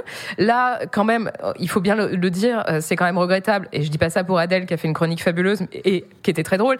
Mais ce qui a essentiellement tourné sur les réseaux sociaux, c'est ces policiers embourbés euh, dans la dans la boue, alors qu'en réalité, le sujet principal, c'est quand même effectivement cette mine à ciel ouvert qui fait la taille de la ville de Lyon, hein, juste pour euh, pour vous donner un peu un ordre d'idée. Euh, c'est quand même assez dramatique. Et j'ai j'ai le sentiment que tout de même. Peut-être aussi par ce prisme européen, le fait que ce soit un véritable enjeu européen, qui est effectivement de plusieurs groupes activistes de plusieurs pays européens qui se, qui, qui convergent et qui se retrouvent à, à cet endroit-là, il y a une certaine prise au sérieux euh, à laquelle on n'était pas tout à fait habitué. Est-ce que tu penses que c'est euh, poussé par euh, peut-être le fait qu'effectivement l'écologie politique commence à s'institutionnaliser, donc de fait on est obligé de composer avec puisque ils sont présents dans les plateaux, sur les plateaux télé, etc. Mais peut-être une opinion publique aussi qui pousse les médias à changer, euh, à changer en fait euh, vraiment de récit. Comment tu l'as perçu sur place? Bah, c'est compliqué parce qu'effectivement, moi en étant sur place, j'ai eu assez peu accès au. J'ai peu regardé les news encore euh, et je, je dois récupérer un peu, euh, re- lire quelques articles et tout ça. Mais je- on, on- on sait comment fonctionnent les médias, il faut du sensationnel, du spectaculaire, Mm. donc c'est très bien que Greta soit là, c'est très bien qu'elle se fasse euh, sortir par la police, Euh, c'est très bien que euh, les, les, les, C'est une- euh, ça- les flics se soient embourbés dans la dit. boue et qu'il y ait un, un espèce de mage, euh, un mec déguisé en, en magicien qui les ait poussés. C'est un, c'est un peu ridicule, mais en tout cas, tous les médias en ont parlé. Malheureusement, ils n'ont pas assez parlé du charbon et euh, du village de Lutzerat et donc de ce fermier qui a été sorti de chez lui manu militari. Euh, c'est une propriété qu'il avait dans sa famille depuis quatre générations. Euh, il y a des cimetières aujourd'hui qui sont excavés autour de la mine pour sortir les corps et les mettre ailleurs. Il y a des églises qui sont rasées. Il y a des forêts qui sont rasées. C'est un, drame. euh, c'est vraiment pour moi toutes les injustices du capitalisme et de l'extractivisme en un site qui est à 3h30 de Lille et à 2h de Bruxelles. Euh, donc c'est un sujet qui est dramatique et malheureusement, ouais, les images qu'on a vues euh, ne, vont pas forcément au fond des choses. Mais au moins, on débat euh, de, cet espace, du charbon, du mix énergétique, et de plus en plus, et beaucoup d'activistes et de personnes qui ont de la visibilité nous rejoignent. Il y avait Adélaïde Charlier, une activiste belge qui était là. Il y a Camille Etienne qui aussi était sur place. Euh, et en fait, tous ces activistes et gens présents sur les réseaux sociaux amplifient aussi ce message. Et je pense que c'est nécessaire en fait. Et, euh, il y a de plus en plus de gens qui vont nous rejoindre. J'ai trouvé intéressant aussi que Greenpeace euh, soit un tout petit peu borderline et soit hyper avec les activistes. Ils ont amené un, camion avec un, point où tout le monde pouvait avoir des infos. Et ça fait deux mois et demi qu'ils sont là sur la propriété de RWE. Donc même les institutions et les ONG commencent à être de l'autre côté de la légalité ou en tout cas de se poser la question de l'action directe. Oh, bah, c'est pas nouveau pour Greenpeace pour le coup. très institutionnels jusqu'ici. Ouais. Ouais. Euh, là, il y a- En il y a- Allemagne, hein. Il y a, il y a un Oui. point, qui- il y a un point qu'il faut soulever qui est important. Ceci étant, sur la question médiatique, je suis d'accord avec toi et j'ai introduit ce sujet en disant que c'est pas. Enfin, moi, ce que j'ai vu sur Twitter arriver, c'était des flics embourbés et Greta Thunberg qui se fait embarquer. Je fais partie des gens qui ont appris l'existence de ce Mm. sujet par ces images Mm. spectaculaires, ce qui nous renvoie d'ailleurs sur les la, la question que tu soulevais des modalités d'action avec des groupes comme Extinction Rebellion, Just Stop Oil, euh, Dernière Rénovation, qui font du spectaculaire pour alerter. Ça devient en soi un enjeu pour ces groupes militants, avec toutes les limites que ça a. Et, et moi, j'ai une opinion arrêtée dessus, et, on- en discute souvent avec mon chat d'ailleurs. Euh, donc, effectivement, la, question du prisme médiatique est importante. Je voulais arriver sur le point que dans le plan de, relance euh, et le plan d'investissement France 2030 euh, produit par Emmanuel Macron, euh, présenté, adopté et, et qui commence à être financé, on va avoir recours de plus en plus en France à de l'extraction minière pour des métaux, pour des batteries électriques, pour du lithium, pour des choses comme ça, etc. Donc ces enjeux-là, ceux de l'extractivisme, ceux des mines et tout, est un enjeu qui en partie est devant nous. Euh, en tout cas, c'est ce, qui- ce est en cours. Donc, Mm. c'est pas quelque chose d'exotique, c'est pas spécifiquement allemand, c'est très européen et ça va devenir français assez rapidement dans les, dans les, dans les prochaines années. Est-ce qu'on se dirige vers une multiplication des ZAD euh, et, des, et- et des trucs comme ça? Est-ce qu'il existe une méthode démocratique pour euh, sortir du, du truc? C'est des questions ouvertes qui n'ont pas de réponse en l'état actuel, à moins que vous en ayez une là, maintenant, tout de suite. Euh, moi, j'en sais rien. Et je suis content de pas être ministre de l'Environnement. Ouais, bah, Claire. Nous aussi. Ouais. Là, C'est très clair. concrètement, la transition euh, énergétique, ça va vouloir dire avoir usage, euh, avoir, avoir un, us- un usage des terres rares, euh, des- Ouais. de tout un tas de minerais qui impliquent bah, des mines. Donc en fait, on a deux scénarios. Soit on continue sur un modèle euh, quasi post-colonial où en fait on importe euh, depuis des mines où on sait que les conditions environnementales et les conditions de travail des gens qui y sont vont être catastrophiques, soit on assume un peu notre système et notre, on porte nous-mêmes le, euh, les conditions de notre système énergétique et on dit qu'on en, on en rouvre ici. C'est ça notre alternative. Soit on se cache les yeux, on, on le fait ailleurs et on importe, soit on le fait sur notre territoire. Et moi, je pense que en fait, le fait euh, de se fixer pour objectif d'être autonome sur, y compris sur les minerais, les terres rares, etc. euh, ce qui sera jamais possible euh, jusqu'au bout, mais ça, au moins, ça nous force à nous poser très concrètement les- la question des usages qu'on posait là sur les- la, sobriété, la sobriété et tout ça. Ouais, ouais, ouais. Parce que, par exemple, juste les voitures électriques, si on remplace tout le parc automobile par des voitures électriques, les quantités de batteries et donc euh, de, de matériaux qu'il va falloir pour ça, c'est énorme en fait, Ouais. c'est énorme. Et c'est là où peut-être que ce serait intéressant de réinvestir dans nos RER, dans nos métros, dans nos transports en commun. S'il y a des ministres qui écoutent l'émission, si- alors, euh, y a des, des usagers du RERC ici, mais je suis une usagère quotidienne et franchement, ça devient un enfer. Euh, et euh, non, mais voilà. Et en fait, en fait, Ça te tenait à cœur. Non, mais oui, oui, ça, non, non, je suis d'accord, ces sujets-là sont liés. C'est ça, Ouais, ouais. changer un système. C'est pas juste se dire, OK, alors il faut que tous qu'on coupe notre Wi-Fi, je sais pas trop quoi. Non, c'est la rénovation thermique sur laquelle on est en retard depuis des années. Enfin, c'est toutes ces questions-là. Et finalement, le fait de se poser la question, purée, peut-être demain, on va devoir rouvrir des mines en France et voir ce que ça donne, voir ce que ça, ça fait de faire des entailles comme ça dans la terre, d'avoir des gens qui doivent redescendre dans les mines avec tous les risques euh, pour la santé que ça, ça implique. Bah, au moins, on se pose les questions, enfin, les, on, on est face à la matérialité de notre système, quoi. Et c'est ça, l'éc- l'écologie aussi, c'est ça, c'est assumer tout ça et essayer d'organiser les choses collectivement, démocratiquement, euh, en, en regard de tout ça, quoi.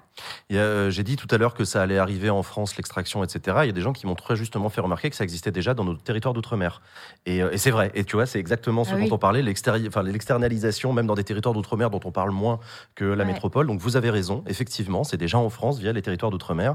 Et, et je pensais à la métropole. Je fais partie des gens qui ont ce biais-là. Quand je parle de la France, je pense à la métropole. Et c'est une erreur. Bien, euh, vous avez bien fait de me la, faire remarquer. Euh, euh, est-ce qu'il y a un dernier message que tu as envie de faire passer aux personnes qui nous écoutent, les personnes qui t'ont entendu, ont vu tes images et ton travail Où est-ce qu'ils et elles peuvent te retrouver, suivre ton travail? Tu continues à euh, documenter ces mobilisations? Tu as écrit un long article sur le site Bon Pote pour parler de, de cette mobilisation? Vas-y, dis-nous. Euh, ben là, je pense que je vais faire une petite pause euh, pendant quelques mois parce que c'était quand même très très intense. Vous l'avez vu, il y a eu beaucoup de répression policière. On s'est rendu compte ce week-end que euh, les industries, enfin moi en tout cas, je suis très naïf. hein. je me suis rendu compte que les industries fossiles, même en Europe, avaient besoin de l'appareil répressif d'État et de violences policières démesurées pour continuer à augmenter les émissions de CO2. Euh, oui, j'étais très naïf, j'avais pas réalisé encore, mais effectivement, euh, on va se faire beaucoup taper dessus, euh, comme pour d'autres sujets, comme pour les retraites, etc., avant de, de, de, de faire des, des progrès, euh, euh, malheureusement. Donc euh, voilà, je vais un peu essayer de récupérer pendant les, les semaines qui viennent avant de m'y remettre. Mais oui, sur Instagram et Twitter, avec mon handle Joanie Lemercier, vous pouvez voir mon travail d'artiste numérique et mon travail d'activiste radical et de, j'essaye en gros d'amplifier le message des activistes avec des projections, avec le drone, avec la technologie. Euh, donc euh, voilà, vous pouvez me retrouver euh, sur les réseaux. Merci, beaucoup, Joanie. Merci Thomas Wagner euh, de m'avoir euh, recommandé. Merci beaucoup, Joanie, d'être venue témoigner du coup de cette mobilisation dans Backseat euh, depuis Bruxelles. Merci à toi. Et euh, du coup, je te dis à très bientôt et on continuera à se tenir au courant sur la- l'avancée de cette mobilisation et sur les prochaines. Merci. Salut. À bientôt. Salut. Euh, merci beaucoup, Joanie. Exactement. On continuera à suivre euh, l'actualité euh, de cet événement. On va enchaîner avec le moment que, que, que vous êtes nombreux à attendre. C'est la chronique de Vincent. C'est parti pour le PowerPoint de Vincent.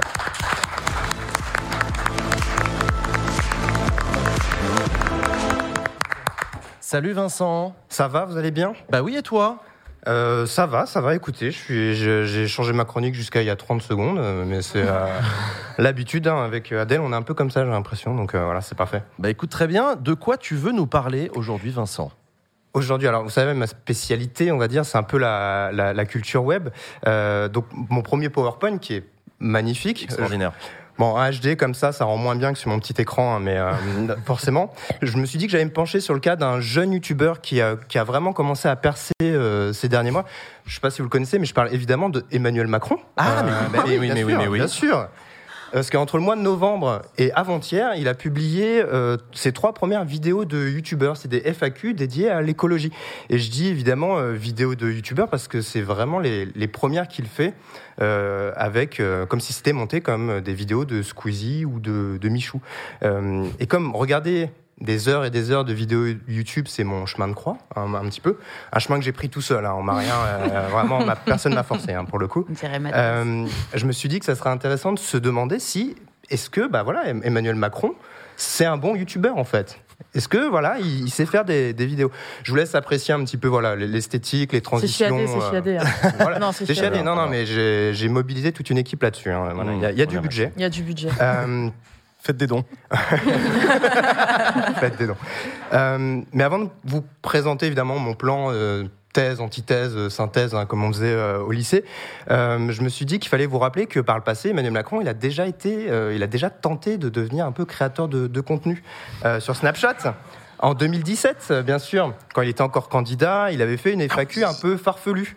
Euh, il avait présenté son filtre Snapchat préféré, que vous pouvez voir euh, ici. Il avait fait, il avait raté un bottle flip challenge, le bottle flip challenge, hein, on s'en souvient euh, également. Et il avait aussi conseillé un étudiant qui lui confiait avoir craqué pour sa prof de droit pénal. Il avait dit, si c'est Comment pécho sa prof, sérieux? Si c'est réciproque, pas de tabou, il avait dit, euh, tout simplement. Voilà, j'ai l'impression que vous, avez- vous êtes nombreux à avoir oublié ce moment qui a quand Ah même, oui. je pense, fait basculer l'élection présidentielle. à- enfin, à mon humble avis. hein, voilà. Euh, donc sur Instagram, évidemment, c'est le réseau social de la mise en scène de soi. C'est parfait pour le, le président de la Startup Nation. C'est vraiment le, ce genre de photo, c'est idéal pour lui. En revanche, sur TikTok, parce qu'il a essayé d'être TikToker avant de, de devenir euh, YouTuber, c'est euh, c'est un peu plus compliqué. Il a fallu faire un peu plus violence, on va dire. Euh, Il a dû apprendre à tenir la caméra lui-même, à, à faire tomber le, le- le costume, à se, se, dé- se décoiffer même un petit peu euh, des fois. Et un peu comme un, un influenceur en quête d'authenticité. Vraiment, ces vidéos, on sentait que il assumait pleinement la, la posture du coucou, j'espère que vous allez bien. Aujourd'hui, vidéo un peu spéciale. On va parler vaccination et attaque des titans. Enfin, c'est vraiment, c'est vraiment ce qu'il y a un moment dans un, dans un TikTok. Malheureusement pour lui, euh, et ben en fait, plus que ces petites blagues et ces références à One Piece, les gens ont surtout retenu les, les quelques secondes en début de chaque TikTok où il parle pas du tout, euh, vraiment pendant 4-5 secondes. Oui, c'est vrai. C'est quelque chose qui se montre Boomer. facilement en général, hein, mais bon, ça se travaille, va- ça se travaille. Mais tout le monde a débuté voilà. quelque part. ouais. Voilà, donc visiblement, il était, voilà, il était pas encore à l'aise avec, euh, avec l'exercice. Euh, Non, j'ai juste remis une slide pour qu'on prenne le temps de digérer ce genre d'images et peut-être vous aider à faire de beaux rêves ce soir. Je sais pas. C'est très gentil, Vincent. Bah, Merci à toi. Mais plaisir d'offrir. Ouais, j'ai envie de dire. Euh, bref, donc jusqu'à novembre euh, dernier. euh, voilà, on voulait vous faire profiter un peu plus de la- de l'image. Jusqu'à novembre dernier, donc la chaîne YouTube d'Emmanuel Macron, c'était très sage. Euh, c'est ton. Moi, j'ai dit ennuyeux, mais Non, euh, c'était relou. bon, c'était- ok. C'était ouais, officiel. Euh, et ça servait surtout à documenter son mandat. Donc euh, pas question pour lui euh, de tenir lui-même euh, la, la caméra, en fait, hein, de donner une autre image que celle d'un président qui serre des mains euh, partout autour du monde, au, au peuple comme aux puissants. C'était vraiment la, la- caricature du président euh, imposant, etc. Et les vignettes elles-mêmes manquaient cruellement d'inspiration, hein, vous pouvez le, le voir. Et je pense que notre, moteur, mon- notre monteur maison, euh, Pemf, il doit vraiment souffler un peu fort du, du nez actuellement, parce qu'on Ouais, on ouais, voit ouais. les efforts plus, qu'il c'est un riche développe de lui, euh, merde. pour le coup. en plus, le. Rich Non, mais c'est la le chier. Le ouais. Exactement, les vues étaient vraiment pas au rendez-vous. Il a quand même euh, presque 300 000 abonnés. Ce qui est pas Et voilà, donc là, euh, en revanche, euh, ce qu'il a tenté de faire, donc quand les vues ça marche pas, qu'est-ce qu'on fait? On fait des collabs, bien sûr. On fait des collabs, du fit and fun. On va chez Hugo Décrypte pour faire une petite interview et on va surtout faire un concours d'anecdotes chez McFly et Carlito. Donc c'est un- c'était très très délicat parce que voilà, c'était c'était un moment assez euh, assez gênant, on va dire. C'est une démarche qui est faussement apolitique où il y a une volonté de viser un certain public, de futurs électeurs. C'était un an avant euh, avant l'élection. Il y avait eu Mhm. pas mal de, de, de- de débats autour de ça, y compris quand il a fallu assumer son gage quelques mois plus tard en partageant une photo des deux youtubeurs quelques secondes avant de rendre hommage à Samuel Paty Ouais. dans la même vidéo. Mine de rien, en écrivant la chronique, je me suis dit, mais Emmanuel Macron, il, il partage déjà un trait euh, important de l'identité du youtubeur, c'est-à-dire une capacité folle à se prendre une sauce sur Twitter tous les deux jours. C'est- assez fort. Bref, on arrive sur YouTube, sur les fameuses trois vidéos où il répond, c'est un peu sa trilogie Cornetto, j'ai l'impression, à, à- à lui. Il répond à quelques questions d'internautes sur, sur l'écologie. Sur les miniatures, d'abord, on, on va le voir, euh, euh, on, on voit tout de suite qu'il y a une différence frappante. Donc, euh, on est vraiment sur du cliché un peu de, de, de youtubeurs. J'ai mis des petits parallèles avec des vidéos de youtubeurs, donc Ouais. euh, notamment les, les petites légendes entre parenthèses, euh, le, le- le gros plan, euh, le fait de, Mm. de tenir la caméra. Voilà, on voit le petit parallèle avec Casey Neistat est quand même assez frappant. T'es euh, sympa de pas avoir mis des miniatures de ma chaîne parce que c'est exactement ça. Non, non, mais merci, merci. T'es sympa. Euh, voilà, et puis euh, en fait, dans, dans la vidéo, euh, ensuite, euh, on, on sent, enfin voilà, je vous ai mis quelques petites euh, images juste pour vous montrer que voilà, il lance lui-même la caméra pour nous faire croire qu'il nous parle à nous, qu'il fait lui-même ses vidéos, limite dans sa chambre hein, presque. Euh, et, euh, et en fait, il se, on voit donc qu'il y a des cuts, il y a des zooms, Ouais, il y a des jump cuts même. il y a du jump cut, il y a du oui. glitch. Il y a, Ouais. On adore le glitch, bien sûr. Mais oui, Euh, et du texte en très gros sur l'écran, comme vous pouvez voir en bas à gauche. Sauf que c'est un code couleur qui est très mauvais, je trouve. Ouais. Et moi qui confonds certaines couleurs, j'ai eu du mal. Voilà, c'est une petite, petite requête personnelle. Euh, mais euh, et puis il y a des petits moments de off où il se montre en train de boire de l'eau parce qu'un président, comme vous et moi, ça boit de l'eau, tout simplement. Ouais. Buvez de l'eau. Buvez. Euh, Hydratez-vous. je sais pas si ça vous donne envie de, de- de vous abonner euh, de, pour l'instant, mais moi, pour l'instant, je trouve que le cahier des charges du youtubeur, il est assez euh, rempli. En soi, c'est pas le plus original, mais voilà, il est quand même youtubeur. En revanche, pour moi, il y a un vrai faux pas. La caméra est positionnée en légère contre-plongée. Oui. Ça va être un peu, on va en reparler juste après, mais euh, et donc à la différence de beaucoup de vidéastes, hein, pour le coup, on était habitué à c'est une vidéo en, en plongée, et, euh, et là, ça forme, ça laisse paraître une forme d'ascendant un petit peu, je trouve, de la part du, du président, qui va même devenir un peu condescendant. euh, avec, Mais ouais, on se fait euh, engueuler. euh, quelqu'un qui, a été un peu piquant avec lui sur, sur Twitter. Vous pouvez voir la, voilà, le pas pour ma pomme. Ah la vache Et ensuite, la troisième, la troisième, dans la troisième vidéo, c'est même encore pire en termes de plan parce que, en fait, il nous regarde encore plus de haut, mais depuis un fauteuil. C'est-à-dire que là, nous, on est à hauteur d'enfant. Euh, voilà. C'est ultra paternaliste. Voilà, donc là, c'est voilà, merci pour ces questions. Il nous regarde un petit peu de haut. euh, voilà, euh, prends un petit, un petit gâteau et euh, va jouer. Voilà, et donc, mais la plus grosse erreur pour moi, c'est effectivement sa tentative de faire de l'humour, de l'auto-dérision. Euh, parce que, euh, il, ou de montrer qu'il a de la finesse, ou au contraire d'assumer qu'il a un manque d'aspiration pour répondre à certaines blagues. Vraiment, des fois, il lit des tweets et il n'a pas de répartie euh, pour, pour ça. Et donc, il est juste, il y a un blanc qui est un peu, euh, voilà. Ouais, bah d'abord c'est toi. Hein. Ouais, pas toi d'abord. Euh, et, euh, et en fait, ça, ça montre, à mon sens, une forme d'agacement, un peu d'impatience qui, qui transparaît dans la vidéo, alors que quand même, ils ont le- la maîtrise de ce qu'ils de ce qu'ils partagent euh, aux gens. Donc, peut-être une volonté de montrer qu'il est humain, il a des petits excès de manque d'inspiration, je ne sais pas. Et cerise sur le, sur le gâteau, pour moi, à titre personnel, c'est quand même l'utilisation d'un mème issu de Bob l'éponge, Mhm. euh, le fameux quelques instants plus tard. Et donc, enfin, je sais pas si vous connaissez la loi sur la mort des, des mèmes. Ou euh, non, vas-y, rappelle-la. Bah, la loi, c'est quand un politique ou le compte Twitter de Netflix France utilise un mème populaire, on doit, ce dernier doit immédiatement être enterré avec respect. Voilà. Donc, euh, comme disent les jeunes, presse F pour euh, Bob l'éponge, hein, s'il vous plaît. Ouais, ouais. Non, c'est bah, c'est terminé. On peut plus faire la blague. Est-ce que Macron a déjà vu un épisode de Bob l'éponge une fois dans sa vie? Je, je lui souhaite. Je lui souhaite. parce que Ouais, On lui, moi on aussi, lui- on lui c'est posera la question quand il sera invité dans Baxi. On lui demandera. Oui. Non, en vrai, On lui demandera. la pire interview, mais ouais, ouais. Ouais, vas-y. Première question, s'il te plaît. hein. Ouais, ouais, bien sûr. ouais. Euh, voilà, bon, malgré tout ça, c'est quand même difficile de nier qu'Emmanuel Macron, c'est bien devenu un, un youtubeur à temps partiel, en fait. hein. Pas un bon youtubeur, à mon sens, mais un youtubeur quand même.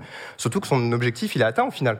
Euh, là, bon, la vidéo, elle venait d'être postée il y a une heure, mais mine de rien, les, les autres vidéos marchent très bien. C'est-à-dire qu'il a pu, euh, euh, voilà, sous couvert de transparence, euh, transmettre le discours qu'il souhaitait au public qu'il voulait viser, et sans forcément la contradiction qu'il pouvait avoir euh, en face. C'est pour ça que je, moi-même étant pas forcément spécialiste euh, euh, sur les, enjeux euh, climatiques, je vous recommande vraiment soit la, vidéo de Blast ou les articles un peu de fact-checking de No You ou de, France, France Télé Info, euh, parce que ça parle des imprécisions, des exagérations qu'il peut y avoir dans les propos d'Emmanuel Macron. Alors, heureusement, je trouve, le président et son équipe n'ont pas trop compris la, Internet et sa culture. Et euh, c'est un peu rassurant de se dire que bah, cet espace virtuel euh, qui évolue bah, tous les jours, il échappe encore un peu aux politiques. Et donc, il nous appartient à nous, euh, humbles internautes, amateurs de shitpost. C'est quand même assez, assez rassurant. Mm. Et pour conclure, je dirais que même ça me soulage de pouvoir finir cette première chronique en me disant qu'on a échappé, pour l'instant, en tout cas, à ce genre de vidéo. Voilà. Merci beaucoup. Merci, beaucoup, Vincent. Manilève, mesdames et messieurs. Vincent Manilève à retrouver sur tous les réseaux sociaux qui vont bien. Merci pour cette excellente chronique. La tier list des 40. Eh, vous savez qu'on va la faire sur ma chaîne un jour celle-là parce que la tier list des 49 3 de la 5 République, on va le faire. hein. Euh, chers amis, nous allons euh, marquer une petite pause avant de retrouver notre invité politique de la semaine. Je vous rappelle que nous recevons cette semaine exceptionnellement le secrétaire général de la CGT, Philippe Martinez. Pause et on se retrouve juste après.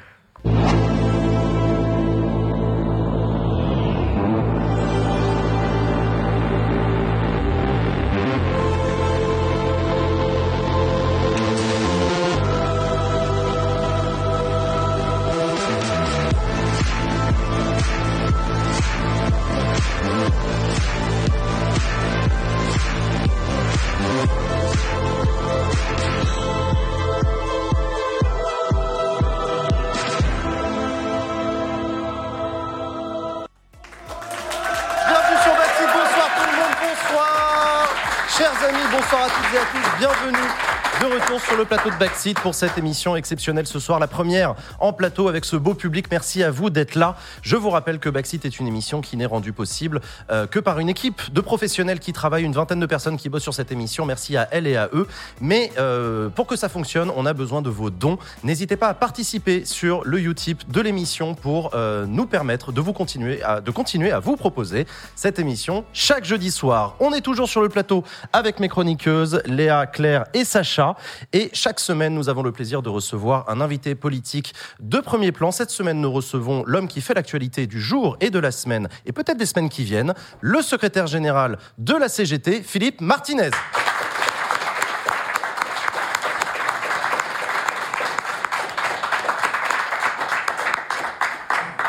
Bonsoir Philippe Martinez. Eh ben, bonsoir à vous et à tout le monde. Bienvenue, merci d'avoir accepté notre invitation sur le plateau de Ouais. J'avais rien à faire aujourd'hui, donc. euh, Ouais. Euh, pas trop crevé après cette marche aujourd'hui? Ça doit, ça doit être usant pour vous, parce qu'en plus, interview, interview, interview, je suppose, non? Euh, ouais, ouais, mais non, ça va. Ça va? Ouais, Ok, ouais. super. Journée Euh, classique. Journée... Bah, en tout Ah, cas, je peux journée pas ça mobili- tous les jours non plus. mais quand même, journée de mobilisation importante. Première journée de mobilisation de cette euh, mobilisation contre la réforme des retraites qui a été présentée la semaine dernière par la première ministre Elisabeth Borne. Euh, J'étais moi-même euh, à la manifestation à Paris cet après-midi pour, Bravo. pour prendre un peu l'ambiance, euh, prendre quelques images aussi, euh, des sourires sur les visages. Il y avait du monde, euh, on était coincés. C'était, enfin voilà, c'était, c'était, c'est- c'est- j'ai l'impression que vous aussi, les filles, je crois que vous étiez, toi, tu couvrais pour le JDD. Exactement. Euh, non, moi j'étais bien. Ouais, ouais, Enfin, ouais, ouais, c'était bien. Non, il y avait du monde effectivement, mais Une mobilisation. J'ai pas les chiffres. Alors, est-ce qu'on joue au jeu des chiffres euh, On joue au jeu des la télé, chiffres ou est-ce qu'on s'en fout? Je sais pas. Il y avait combien de manifestants euh, Alors, selon la police ou selon les Voilà. organisateurs? Selon les organisateurs, à commencer par eux. l'organisateur, donc je préfère donner les miens. Bah, donnez, donnez vous 2 les- millions 104 120 000 euh, et un peu plus, Et- euh, et, quelques unités supplémentaires. quelques unités qu'on embrasse. Et euh, on va quand même donner la police, parce que sinon Darmanin va faire la tête. Euh, Bon, donc chouette. 1 million 120 000 selon la police. Selon la police. Bon, est-ce que c'est un succès pour vous cette première journée de mobilisation? Euh, oui, j'avais dit euh, plus d'un million, il y en a eu plus de 2 millions. Donc, euh, vous voyez, comme je baisse la barre des fois, c'est. euh, mais évidemment, c'est. Oui, oui, c'est c'est pas mal. 2 millions, ça faisait très longtemps qu'on n'avait pas eu ça. Et, et ce qui est bien, euh, c'est euh, dans toutes euh, les villes, y compris les plus petites villes, qu'il y avait beaucoup, beaucoup de monde. Oui, il y, avait, il y avait des manifestations dans énormément de villes euh, partout, euh, partout en France, euh, du monde dans beaucoup de mobilisations. Ce qui est intéressant aussi de voir, c'est quelle est la sociologie des personnes qui se mobilisent. Est-ce que, euh, voilà, vous avez quelques images qui ont été prises cet après-midi dans le cortège parisien par notre envoyé spécial Jean Massier, qu'on remercie. Euh, voilà, c'est moi qui vu, elle est bien ouais. vidéo. Hein. Euh, donc mal. voilà.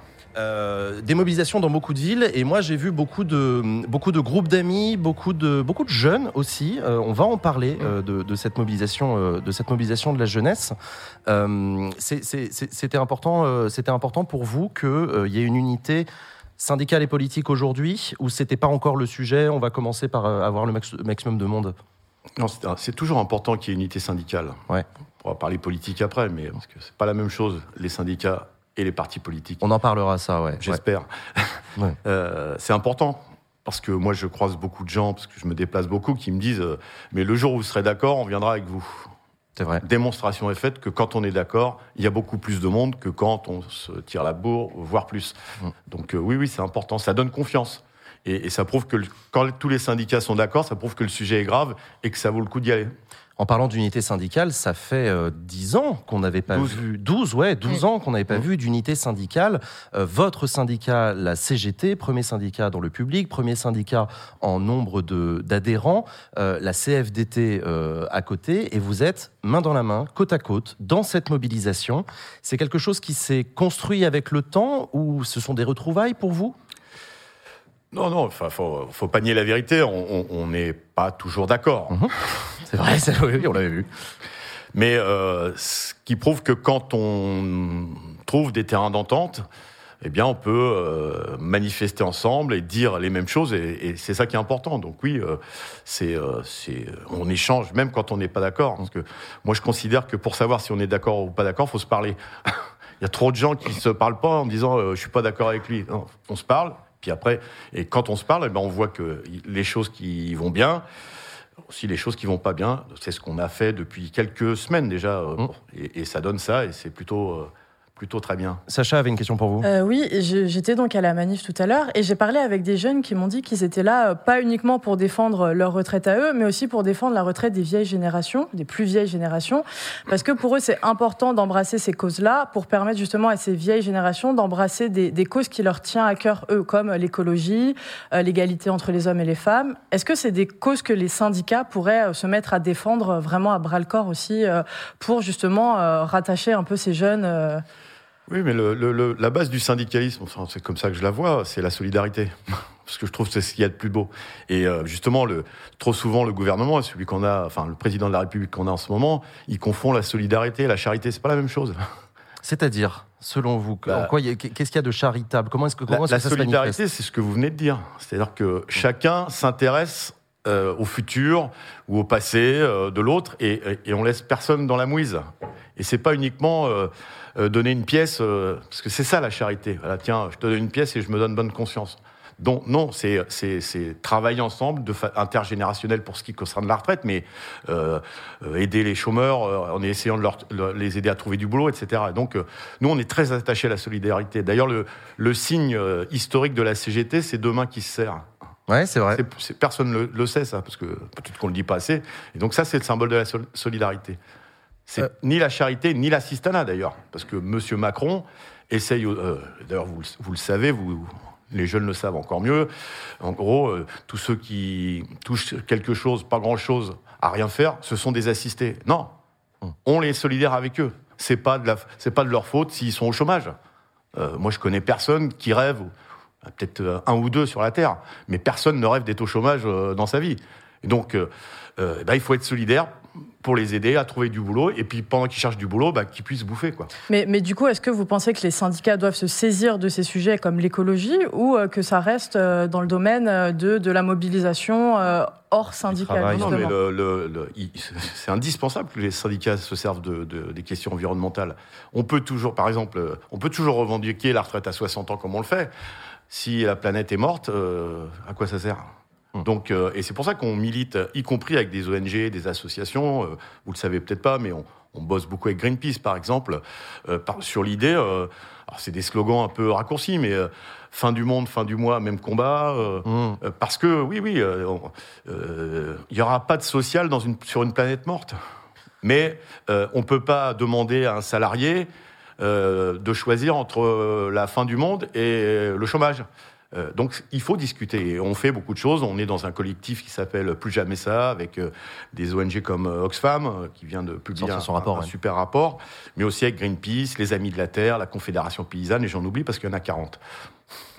Euh, vous avez abordé le sujet euh, vous-même, la question de la différence entre syndicats et partis politiques. Moi, depuis que j'essaye de faire de la pédagogie sur ce mouvement de, grève naissant, je me rends bien compte que dans le chat, beaucoup de personnes jeunes, peu habituées euh, au rouage de la politique, ont du mal à saisir. Une organisation syndicale, un parti politique, c'est quoi la différence En plus, il y a des manifs qui sont proposés par des syndicats, mais aussi d'autres par des partis. Les partis manifestent derrière les syndicats. On comprend pas grand-chose.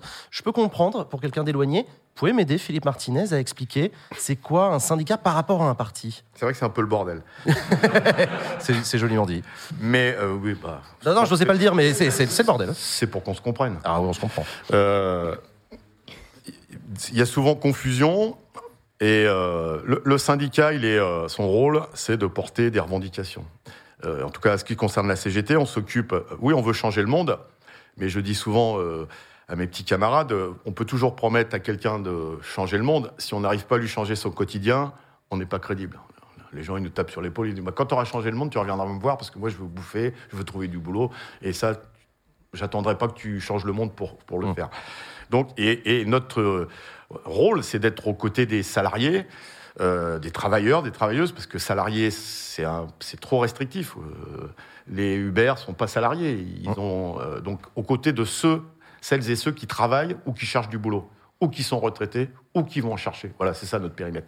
Mais sur des choses très concrètes. Après, euh, donc on propose des idées, on propose des réformes.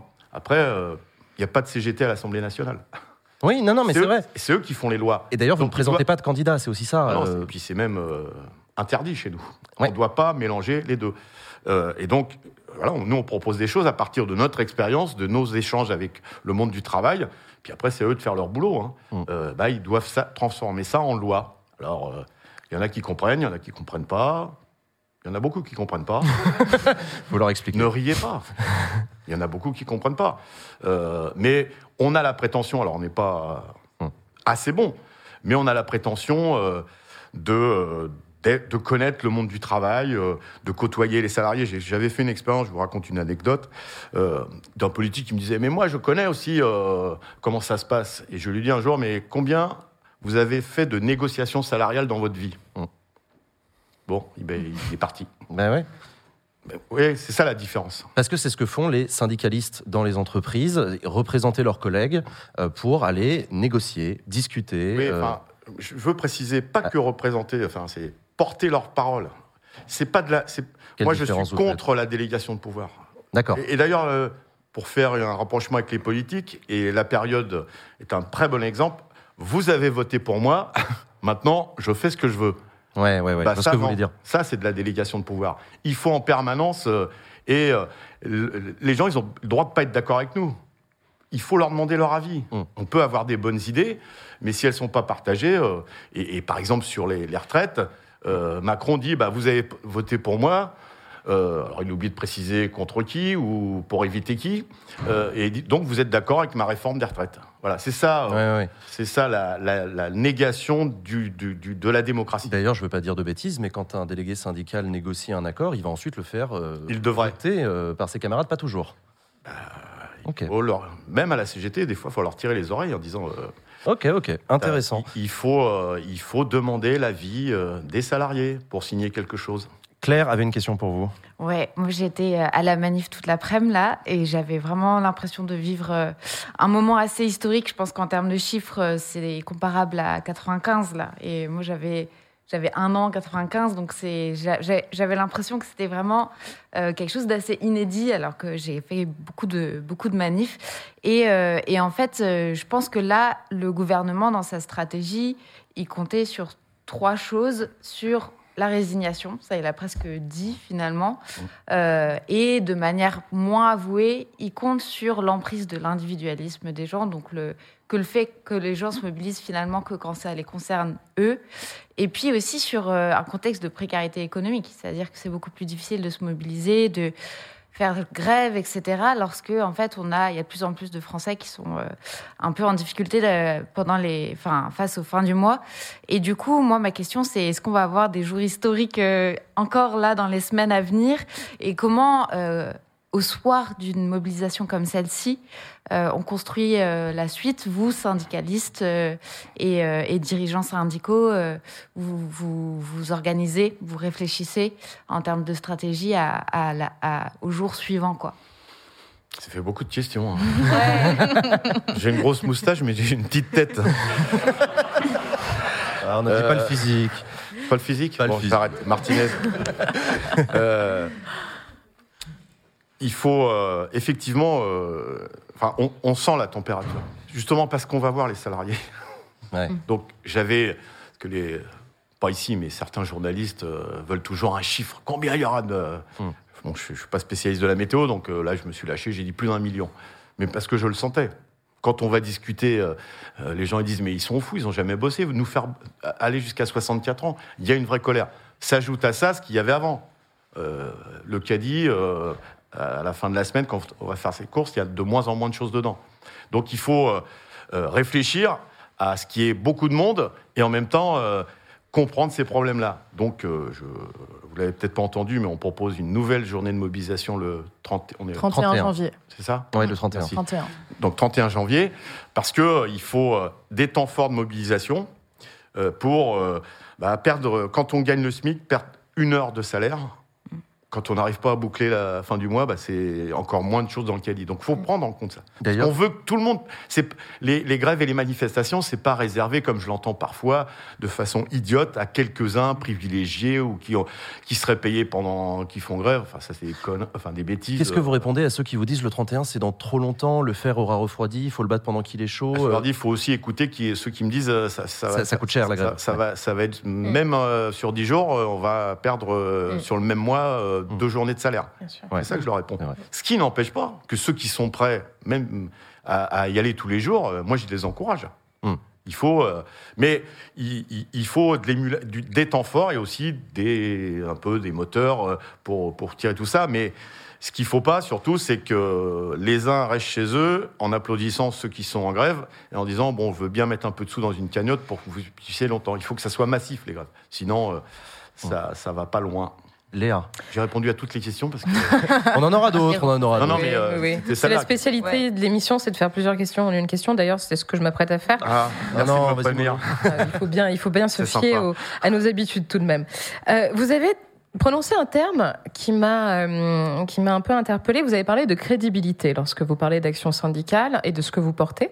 Je trouve que c'est très juste. C'est d'ailleurs aussi ce à quoi devraient euh, se tenir certains partis politiques, la, enfin, la majeure partie d'entre eux. Euh, la crédibilité entre ce qui est prôné, ce qui est porté par l'organisation, et ce que l'organisation fait réellement, ce qu'elle présente, ce qu'elle montre. Moi, il y a une image qui m'a choquée, qui est parue récemment, donc le 10 janvier, dans le quotidien Libération. C'est une image euh, à la Bourse du Travail du front, euh, du front euh, syndical uni. Oui, oui. Hum. Un peu moins d'une dizaine de responsables syndicaux, une seule femme. Ça m'a choqué aussi. Et ça, je le sais, puisque vous, vous, souhaiteriez euh, donc laisser votre place à une femme, vraisemblablement, en mars, fin mars. Mm. Euh, donc ça, c'est une chose importante. Est-ce que vous pensez qu'il y a une rupture entre le mouvement syndical et le mouvement féministe, et plus particulièrement la prise en compte de ce que les femmes ont pu apporter, notamment au syndicalisme, alors qu'elles ont été progressivement et presque constamment rejetées des instances syndicales. Est-ce qu'aujourd'hui, ce ne serait pas le moment finalement d'essayer peut-être de rattraper un peu le coup, notamment en euh, soutenant euh, l'appel à la grève massif des féministes du 8 mars? Est-ce qu'aujourd'hui, la CGT et d'autres organisations syndicales discutent, dialoguent avec des organisations féministes? Ça fait beaucoup de questions encore. Si- Vous pouvez répondre qu'à la, la dernière si vous le souhaitez. tous, les, tous les ans, avant le 8 mars, il y a des rencontres entre la CGT, d'autres organisations syndicales et les organisations féministes. Euh, D'ailleurs, on a déjà commencé en on prépare déjà le 8 mars euh, la grève euh, pour l'égalité euh, salariale entre les femmes et les hommes, notamment puisqu'on est sur des revendications. Euh, oui, c'est important. Moi, je, rev- je revendique que la CGT est un syndicat féministe. Après, euh, entre ce qu'on dit et ce qu'on fait, et surtout ce que font les mecs, il y a des différences. Par exemple, la CGT, depuis maintenant 20 ans, euh, a une direction nationale à parité. Mhm. Mais c'est un rude combat. Mhm. Ouais. C'est un rude combat. Et vous savez, parce que vous êtes des journalistes avertis, que euh, ma proposition, que ce soit une femme qui devienne secrétaire générale de la CGT, ne fait pas l'unanimité dans mon organisation. Ouais. Parce que c'est une femme ou pour des raisons stratégiques c'est Les deux mais moi, j'ai remarqué qu'à chaque fois qu'on a ce genre de question qui est posée, euh, on n'évoque jamais le fait que ça soit une femme. On évoque toujours des raisons politiques, Bien sûr. stratégiques. Vous pensez Oui, c'est pareil, pareil dans les partis Oui, politiques, mais par moi, ailleurs, je, bien sûr. Ouais, moi, je vrai. me bats dans la CGT pour qu'on soit pas comme les autres, qu'on Mm. soit mieux que les autres. Parlez bien, dans, parlez bien dans le micro. euh. C'est ça, qui m'embête, pardon. Et euh, oui, euh, moi je constate encore que, par exemple, il y a des dirigeantes, évidemment femmes, à la CGT, quand elles font un excellent rapport, on leur tape sur l'épaule, un mec, il lui dit euh, Il est vachement bien ton rapport. C'est qui qui l'a écrit? Hmm. Ça, c'est typiquement euh, une démarche machiste. Et, et c'est ce qu'il faut régler dans la société. Et je sais, que je sais que ça se passe aussi ailleurs. Mais moi, je revendique une CGT féministe jusqu'au bout. Et donc, oui, euh, eh ben, on trouve toujours des prétextes. Quand c'est une femme, on n'évoque jamais le fait que ça soit une femme, Hum. mais on trouve toujours des prétextes pour dire non, il y a un problème. Donc c'est pas, euh, c'est pas, enfin, d'après vous, c'est pas gagné. Est-ce qu'il n'y aurait pas euh, peut-être Euh, la possibilité de réfléchir à d'autres, euh, au-delà de nommer effectivement une tête à la, à la- à la- une pardon une femme à la tête du syndicat, ce qui est un, ce qui est un symbole très fort et qui va, qui, qui va d'ailleurs au-delà du symbole. Est-ce qu'il n'y a pas au sein de l'organisation même et du fonctionnement de l'instance et de l'institution peut-être des choses à revoir. Pourquoi pas réfléchir à des binômes, par exemple, pour celles et ceux qui ont des responsabilités. Réfléchir aussi au temps, puisque le, syndicalisme, au même titre que l'engagement politique, se fait sur des temps qui sont en dehors du temps de travail pour la majeure partie du temps. Et les femmes, on le sait très bien, n'ont pas ce temps nécessaire. C'est d'ailleurs comme ça que les hommes ont pu s'organiser. C'est parce que les femmes assurent le travail domestique, peuvent dégager du temps pour les hommes, qui peuvent ensuite, eux, faire, euh, faire, faire, faire carrière ou même s'investir politiquement dans le syndicat. Est-ce qu'il ne serait pas temps de réfléchir à un autre mode d'organisation? Eh ben, Premièrement, euh, euh, je suis contre les euh, binômes Ah. hommes-femmes parce que euh, le- ça se transforme en, en un tuteur, l'homme. Oui. Et le tuteur, c'est pour les plantes vertes. Hum. Donc, je suis contre. Moi, d'ailleurs, je dis, il faut euh, d'abord un grand dirigeant à la CGT. Il se trouve que c'est une grande femme. dirigeante. Non, non. c'est oui, non, mais justement, un grand dirigeant et c'est une femme. Vous, vous voyez ce que je veux dire? Parce que sinon, c'est pas parce que c'est une femme Hum. uniquement, parce que sinon c'est plante verte. Enfin, c'est c'est de la communication. Oui. C'est- Elle a, euh, elle a, euh, enfin, en tout cas, je, je- je- moi j'en suis convaincu, euh, les- les- le, le- le talent, le charisme. Rappelons peut-être pour celles et ceux qui nous écoutent que vous soutenez donc Marie Buisson. Exactement. C'est son nom. Qui est professeur. Euh, de français et histoire géo dans un lycée professionnel. Euh, donc euh, ça c'est la première chose. Après oui il faut changer euh, des modes de vie dans l'organisation. Oui, euh, les on donne quand on donne un horaire de début et un horaire de un horaire de fin, on s'y tient. Voilà. Euh, quand euh, euh, une copine dit euh, bah faut que je m'en aille plus tôt parce que je dois aller chercher mes gosses à l'école, euh, déjà faut peut-être des fois l'aider à gérer aussi ce genre de problématiques et l'organisation est faite pour ça. Mais euh, aussi bah, se dire bah, la réunion elle s'arrêtera à l'heure où tu as décidé, où vous avez décidé parce que vous avez des choses à faire. Oui, mais il y a du boulot. Le- je voudrais revenir sur vos, sur vos relations avec le gouvernement et avec le président de la République. Emmanuel Macron court. a été euh, réélu. Non, justement, vous allez nous expliquer. Emmanuel Macron a été réélu euh, euh, l'année dernière avec une promesse de changer sa méthode, euh, de partir dans ce qu'il a appelé lui-même la rénovation, euh, laissant plus de place aux corps intermédiaires, notamment au dialogue, à l'échange avec les partenaires sociaux.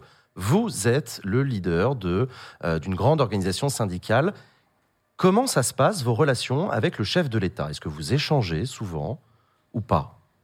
Ou pas assez? Ça remonte à quand la dernière fois? La, dernière fois que je l'ai vu en tête à tête, c'était en juin 2017. C'est pas vrai. Waouh. Vous avez pas Vous revu ne me Emmanuel- croyez pas Non, non, non, mais, non, mais C'est dingue. hein. j'hallucine, non, j'hallucine Oh, du si, fait si. que le, le président de la. République ne vous a pas re-reçu depuis juin En tête à tête. 2017 en tête à tête pour échanger avec vous. En tête à tête, je- il venait d'être élu. Donc je m'en souviens, la première fois, hein. Ouais, ouais, juin quinquennat. 2017. Pas de coup de téléphone, pas de. SMS. La euh, question c'est on se voit. Bon, donc Bon. on s'est revus après euh, dans des grandes, euh, Oui, sur de grandes tables où, euh, voilà, bon, qui servent pas à grand chose, mais on s'est revus comme ça. Ensuite, euh, euh, il, alors je sais plus s'il était déjà président. Je pense qu'il était déjà président. Euh, il envoie, c'est un spécialiste d'envoyer des SMS quand vous dites du mal de lui à la télévision, euh, parce qu'il est très euh, humble.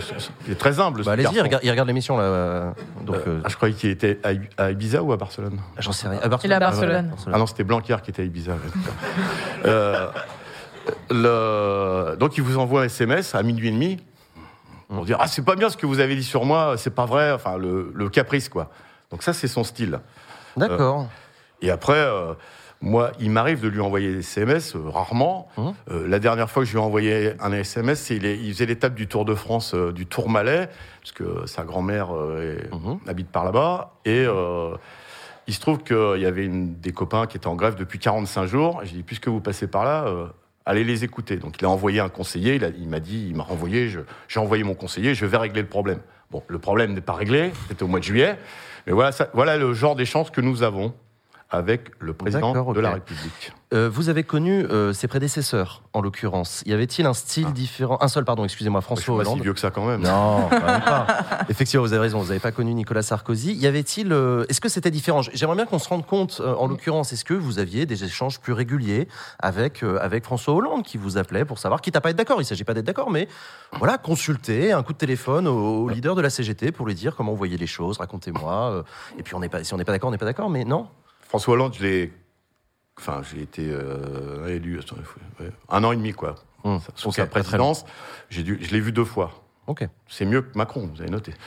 en 7 ans, ouais. Après, il- le, bon, le problème, c'est, euh, bon, on peut se voir. Après, il faut se comprendre. Par exemple, et je vous encore, j'aime bien essayer d'illustrer mes propos. Allez-y. Quand vous parlez de travail avec eux, ils vont répondre emploi ou chômage. Donc je, me- je me démène à leur expliquer que le travail c'est une chose, l'emploi et le chômage c'est autre chose. Ce sont des statistiques, d'ailleurs, qui leur servent de communication. Le travail c'est euh, euh, bah, qu'est-ce que tu fais, euh, pourquoi tu fais ce geste-là quand tu vas au boulot, pourquoi tu as réfléchi comme ça? On a un vrai problème de décalage avec pas tous, mais beaucoup d'hommes et de femmes politiques quand on parle du travail.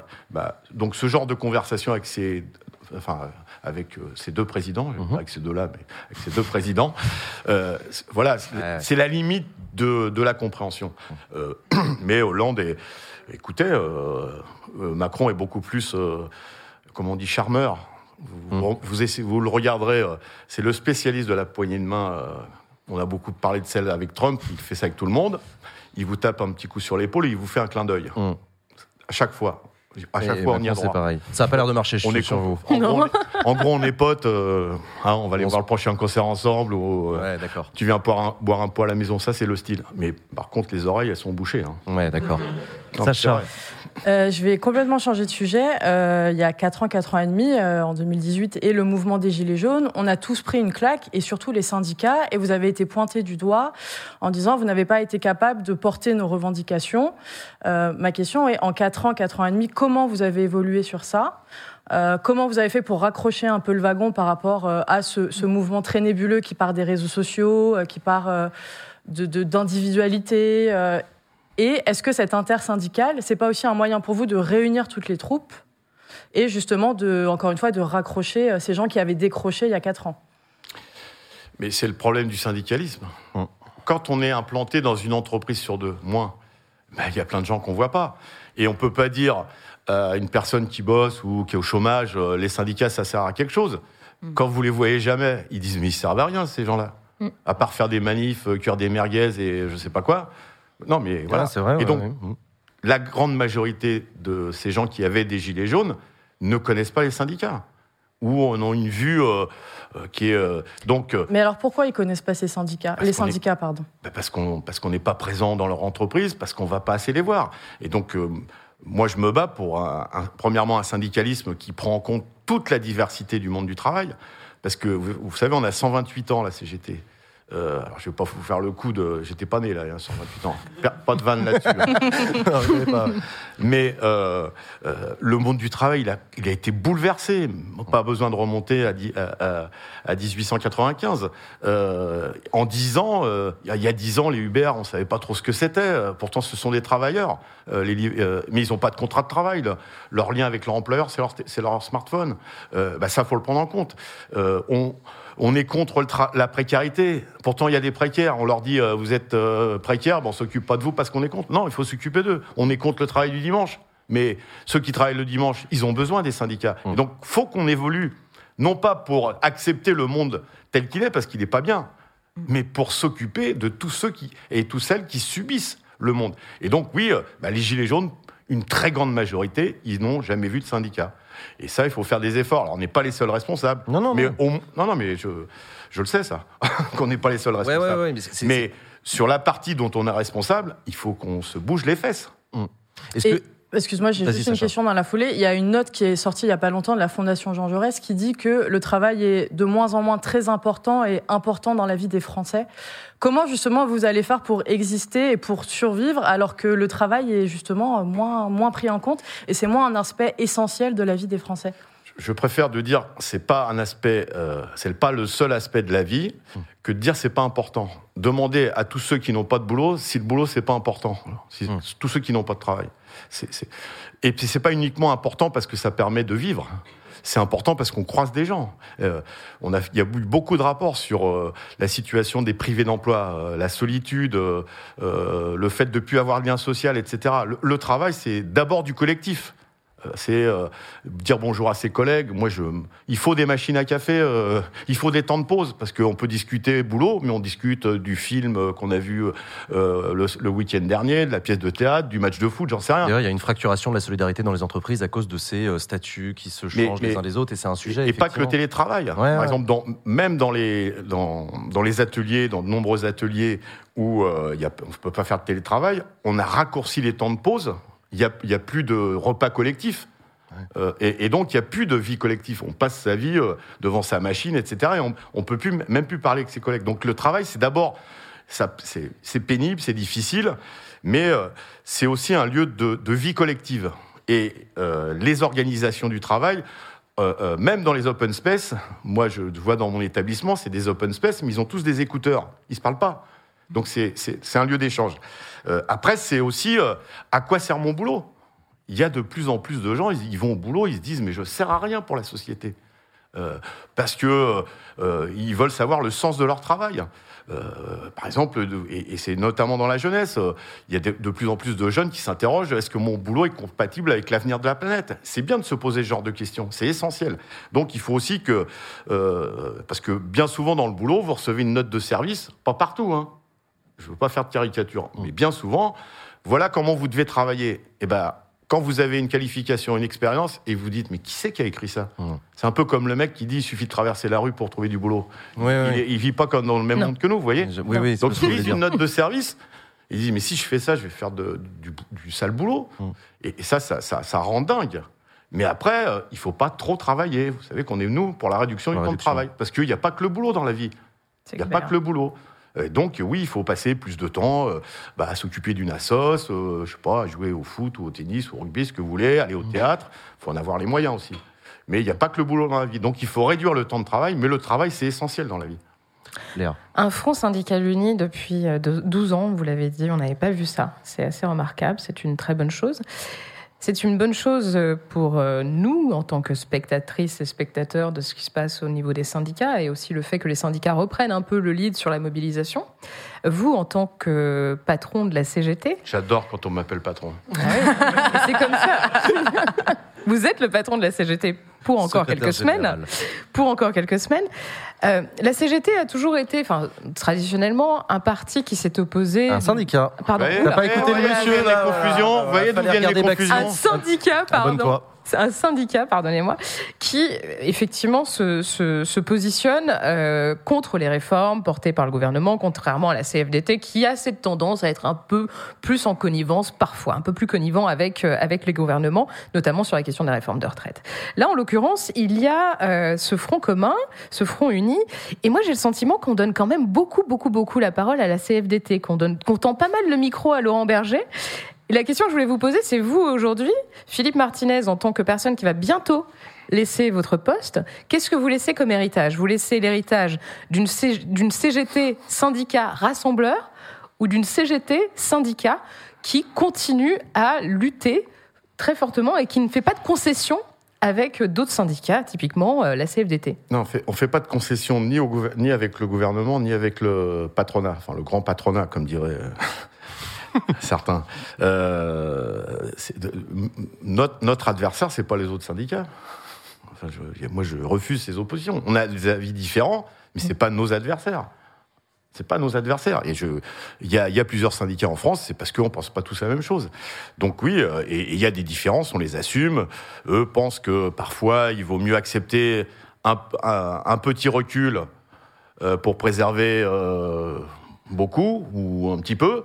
Nous, on pense que bah, vaut mieux s'opposer. Puis euh, Alors ça, c'est le discours sur le papier, parce que oui, c'est beau d'entendre ça. Moi, ça me fait pas- plaisir. Ça me fait ai- plaisir d'entendre que les syndicats veulent tous travailler main dans la main. Non, la non, réalité, non, la pas- réalité, c'est qu'il y a quand même aussi des enjeux de pouvoir. Il y a aussi des élections qui ont des impacts, notamment sur vos financements, etc. Enfin, il y a quand même. Enfin, ça reste euh, une certaine bataille entre les syndicats. euh, il y a des élections, oui. Donc euh, c'est tous les quatre ans Mhm. pour nous dans les entreprises. Je vous rappelle que dans plus d'une entreprise sur deux, il n'y a pas d'élection. puisqu'il n'y a pas de syndicat. C'est la différence avec la politique, d'ailleurs, encore une. C'est que quand au présidentiel, dans tous les villages de France, quand vous, le dimanche, quand vous allez voter, il y a un bulletin, euh, Il y a un candidat, ouais. Ouais. un bulletin de chaque candidat. Nous, il faut être implanté dans l'entreprise pour qu'il y ait des bulletins. C'est une grande différence. C'est vrai. Donc il y a- là où on est, il y a de la compétition. Mais il faut, mais je, moi, je n'essaie pas de vous faire des grands discours. Je vous, vous me demandez ce que je pense, je vous le dis. Euh, Je pense qu'il faut sortir de cette compétition parce que quand on rentre dans une compétition, on oublie les salariés et on est prêt à raconter parfois n'importe quoi ou à faire n'importe quoi pour être le premier. C'est pas ça le rôle d'un syndicat. Oui, il, y a, il faut mesurer si euh, les, les élections, elles, elles servent à mesurer si euh, on dit pas trop de conneries, ou plutôt dans l'autre sens aussi euh, ce qu'on dit, c'est compris. Ça, c'est la première chose. Moi, je veux en plus dire qu'il faut sortir de certains clichés. Excusez-moi de vous le dire. Euh, cantonner, alors c'est facile de cantonner la, la CGT euh, euh, au syndicat qui dit toujours non. Qu'est-ce que vous répondez à ça? Nous, on dit non, ça je le revendique. mais, mais on dit aussi voilà ce qu'on propose. Ouais. Et on nous coupe toujours, puisque vous parlez des médias, au moment où, on dit, où j'ai fini de dire non. Alors, Moi, vous proposez quoi, Philippe Martinez? Merci de me Je vous poser- en prie. Merci de me poser la question. On est sur Backseat, on a le temps de parler, ça fait plaisir. Merci de me poser la question. Par exemple, on est contre cette réforme des retraites, mais on propose d'améliorer le système actuel. Par exemple, en prenant en compte dans euh, le décompte des, des années De cotisation. de cotisation ou les années d'études Pour les étudiants. Par exemple, parce que si on ne prend pas en compte ces années d'études, à 67 ans, vous pourrez partir, enfin si vous êtes encore en vie, Hum. mais euh, avec une pension toute petite. Voilà une proposition de la CGT. Nous avons proposé que euh, on, prenne en compte tous les stages bidons et moins bidons qu'effectuent notamment les jeunes avant de démarrer, euh, voir un CDD ou un CDI, parce que c'est et, et- et- et on l'a vu avec euh, des, des- des- un très très très très vieux stage euh, euh, qui a été pris en compte. C'est une proposition de la CGT, mais il faudrait tous les prendre en compte. On propose et c'est pas pour vous faire plaisir, que les femmes soient payées comme les hommes, parce qu'il y a encore un Quelle écart il y a encore un écart de salaire de plus de 20%, eh ben, tant que les femmes seront moins payées que les hommes, quand elles seront en retraite, déjà, elles seront obligées de travailler plus longtemps. Ouais. Euh, et puis, quand elles arrivent en retraite, eh ben, cet écart, il est accentué Dans leur euh, pension. dans la pension. Ouais. Voilà des propositions. On propose que les grands groupes ne soient plus exonérés de cotisations sociales. Par exemple, parce que ça représente des milliards. On nous Mm. embête avec 10 milliards, qui est 3% du volume total des retraites, mais on oublie de dire Mm. que les grands groupes sont exonérés de cotisations sociales. J'arrête là parce que sinon on va déborder du temps. Mais des Non, propositions, non, non, on on en va a pas plein. déborder du temps. On On a- propose de travailler 32 heures. On propose de revenir à la retraite à 60 ans. On propose d'augmenter les salaires et notamment le SMIC à 2000 euros. Et, et voyez les. voyez, Non, non, mais c'est important de le non à préciser. ça, Ouais, ouais. mais on propose ça. Et il faut donc faut pas nous couper à, à la fin du nom. Et ben, je vous ai pas coupé. Et Mais justement, je je pas suis- de vous évidemment. Non, non, mais je suis d'accord avec vous pour dire que c'est important de- d'entendre aussi les contre-propositions parce que sinon, c'est vrai qu'on vous voit, on vous voit euh, dans les dans les JT, bah à chaque fois qu'il y a une mobilisation et le reste du temps, quand est-ce qu'on vous donne la parole pour dire au fait vous proposez quoi? Donc je suis très content que vous ayez l'opportunité euh, de le faire. Euh, euh, Il y a une euh, il y a une question que je voulais vous poser, c'est euh, le secteur énergie de la CGT qui a évoqué l'idée d'éventuellement faire des coupures de courant ciblées sur des élus qui soutiennent la réforme. Euh, Est-ce qu'il y a des limites dans les méthodes euh, que qu'on peut utiliser dans un mouvement social, selon vous? Je vous écoute, mais je regarde aussi. euh, a Vous des pouvez lire le chat, n'hésitez pas. Il va falloir des- répondre à la question quand même, mais vous pouvez Si- lire le si- chat. S'il y a des questions, euh, bon, bon, euh, alors donc c'était, euh, j'ai eu l'occasion de m'expliquer. Il y, a- il y a eu un coup de colère. D'ailleurs, le, le secrétaire général a dit euh, mes propos étaient mal interprétés. D'accord. Mais il y a des professions qui en marre de se faire traiter de privilégiés. Enfin, les électriciens. Euh, c'est ceux qui réparent en ce moment euh, les lignes euh, à haute tension qui vont raccorder parce qu'il y a une tempête et on, ils, ils se lèvent pas à 8 heures. Ils, travaillent jour, nuit, neige, sous la neige, la pluie. Mais on pourrait parler des cheminots, de la RATP. D'ailleurs, vous, avez noté que tous ces boulots de privilégiés, conducteurs de bus, ils ont des problèmes pour recruter. Moi, je ne connais aucun boulot qui serait, euh, euh, comment dire, euh, où, où- où les gens ne voudraient pas euh, considérer comme privilégiés, pardon, ne voudraient pas être embauchés. Mais ça répond pas à ma question sur la méthode. Mais je, Là, c'est le moment où je coupe. T'as fait ton, t'as fait Mais ton journaliste, Jean. Mais oui. Donc mais vous avez coupé au non, et maintenant je vais dire le mais. Eh, c'est ça qui est beau. Ça s'appelle une relance. Ouais, très bien. Mais c'est- vous êtes un grand professionnel. Ah là, je fais ce que je peux. Je suis un très bon amateur. Donc, euh, non, il n'y aura pas de, il a pas de coupure euh, Ciblé sur des élus. Ciblée sur des élus. Par contre, je, suggéré une idée. Et si vous coupiez un peu l'électricité chez les milliardaires? Parce que euh, il y a des millions de foyers en France. Peut-être que il y, en a dans la salle, il y en a qui nous écoutent, qui sont dans ce cas-là. Euh, bah, juste pour faire voir aux milliardaires, pas, pas pendant des mois. hein, Ce que c'est que la précarité ce énergétique. que c'est que la précarité énergétique, se dire bah, aujourd'hui, euh, de toute façon, je peux toujours essayer d'allumer la lumière, il n'y a rien qui sort. Vous voyez Euh, Qu'on soit obligé de choisir entre le chauffage ou la bouffe chaude. Vous voyez J'aurais suggéré ça. Je sais que je suis beaucoup critiqué euh, par Bah, le Figaro, par exemple, mais euh, Et vous le comprenez, cette critique, l'idée de dire que c'est une pente glissante, de cibler spécifiquement des personnes, euh, que, ça peut, que ça peut amener à des débordements non, c'est juste. Est-ce que vous entendez la critique? Ça, ça revient un peu à ce qu'on disait. C'est juste que de temps en temps, on essaye de voir ce que c'est la vie des autres. Je comprends. Parce que c'est souvent les milliardaires qui nous disent faut pas augmenter les salaires. Mm. Eux, ils vous avez vu ce qu'ils se sont mis dans les poches. hein. Si vous avez lu le Oui, rapport d'Oxfam, Ouais. Le euh, rapport d'Oxfam qui est Hein sorti. ouais. D'accord. Ouais, ouais. bon, Euh, Claire, Ouais, moi j'avais une question euh, peut-être un peu plus euh, globale parce que je pense que vous avez euh, un, un vécu assez long de comment aussi le droit du travail a. Oh, mais a arrêtez de dire évolué. que j'ai un vécu assez long parce que là, je vais, je vais finir par me vexer. on est plus, pas plus long que, que la mienne du moins. Et, euh, Merci. allez-y, allez-y. Allez. Euh, et euh, en fait, euh, il y a eu effectivement ce sondage où on se rend compte que le travail est moins central dans le, le vécu euh, des gens. Euh, et, je, et je pense que c'est pas forcément lié à un air du temps. Enfin, Mmh. je pense que c'est aussi lié à des modifications du droit du travail, de l'organisation du travail, des choses que vous avez pointées lorsque vous parliez du fait que les, les organisations, les entreprises sont plus des lieux collectifs. Et du coup, on investit d'autres sphères de sa vie pour trouver du collectif et trouver de l'humain, finalement. Et en fait, ça, ça s'est fait assez rapidement sur les années euh, qui, ont, euh, qui, qui nous précèdent. Et donc, je voulais avoir votre avis sur comment vous avez vécu et peut-être combattu tout ça en tant que, syndicaliste, parce que ça nuit euh, à votre action aussi, euh, en tant que, syndicat. Et du coup, on se retrouve dans une situation où pour finalement euh, reconstruire des, des collectifs qui vont pouvoir résister, batailler, etc., peut-être il y a des formes d'alliance à aller chercher en dehors du monde du travail en tant que tel. C'est peut-être le sens aussi de votre travail avec Plus Jamais Ça, etc. Donc, comment vous avez vécu cette évolution d'une situation où euh, les syndicats pouvaient être cette source centrale de mobilisation euh, sur des questions qui étaient perçues comme, euh, comme vraiment cruciales pour l'organisation de la société, à une situation où en fait c'est c'est beaucoup plus disparate, c'est des espèces de constellations de causes, et en fait c'est compliqué parfois à faire euh, euh, converger dans un narratif. Euh, et là, la question du travail, l'imbrication avec l'écologie, tout ça, on commence à sentir que ça peut faire, euh, ça peut, peut, peut avoir une cohérence, mais c'est quand même pas facile parce que chacun vient de son vécu, doit cheminer vers euh, ce- cette espèce de pot commun qu'on doit qu'on doit construire. Donc, euh, enfin, C'est quoi la vous, question, en du coup Non mais on va retravailler les C'est questions. pas moi qui, c'est pas moi qui l'ai dit. hein.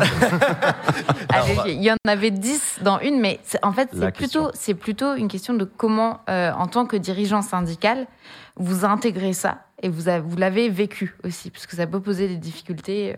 Oui, mais euh, punaise. j'en ai, je l'ai déjà évoqué. Il faut être ouvert aux autres. Euh, euh, on a, on a des idées. euh, je pense qu'elles sont fortes, mais on je prétend pas, on prétend pas détenir la vérité sur tous les sujets. Euh, c'est pour ça qu'il faut, sur les questions environnementales, c'est bien d'aller discuter avec euh, des associations, des ONG, dont euh, c'est l'origine de la fondation. De la, fondation. Euh, mais aujourd'hui, je me félicite que des paysans soient venus dans les manifs avec leur tracteur. Il y avait un tracteur à Paris. Parce, que, parce que oui, le, le, monde agricole, on le connaît moins bien, même s'il y a des ouvriers agricoles et on les défend.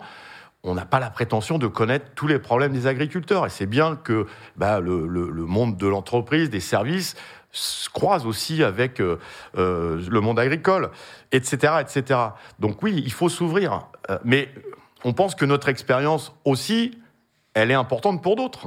Euh, Mm, moi, c'est j'ai, clair. je- je- on, est, on a été visiter une entreprise. euh, vous, vous savez, il y a, il y a cette idée que faut, les, entre- les usines, ça pue et ça pollue, et donc il faut toutes les fermer. Bon, Euh, donc on a été avec le collectif Plus Jamais Ça dans une, dans une usine de papier. Donc le papier, c'est très bien industrie. C'est Mmh. tout à fait l'image de, de ça pue et ça pollue, et c'est vieux. Ben, j'ai dit, bah, venez, vous allez discuter avec ces salariés. Euh, et ben, ils ont discuté, ils ont dit, oui, ça vaut le coup de discuter avec eux, parce qu'ils ils ont une conscience écologique.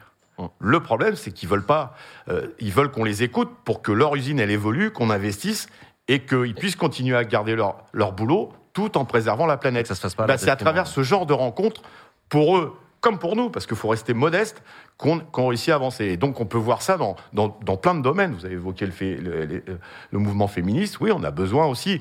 Euh, euh, par contre, il faut que chacun se respecte, parce que c'est vrai que les syndicats sont plus présents dans le monde du travail.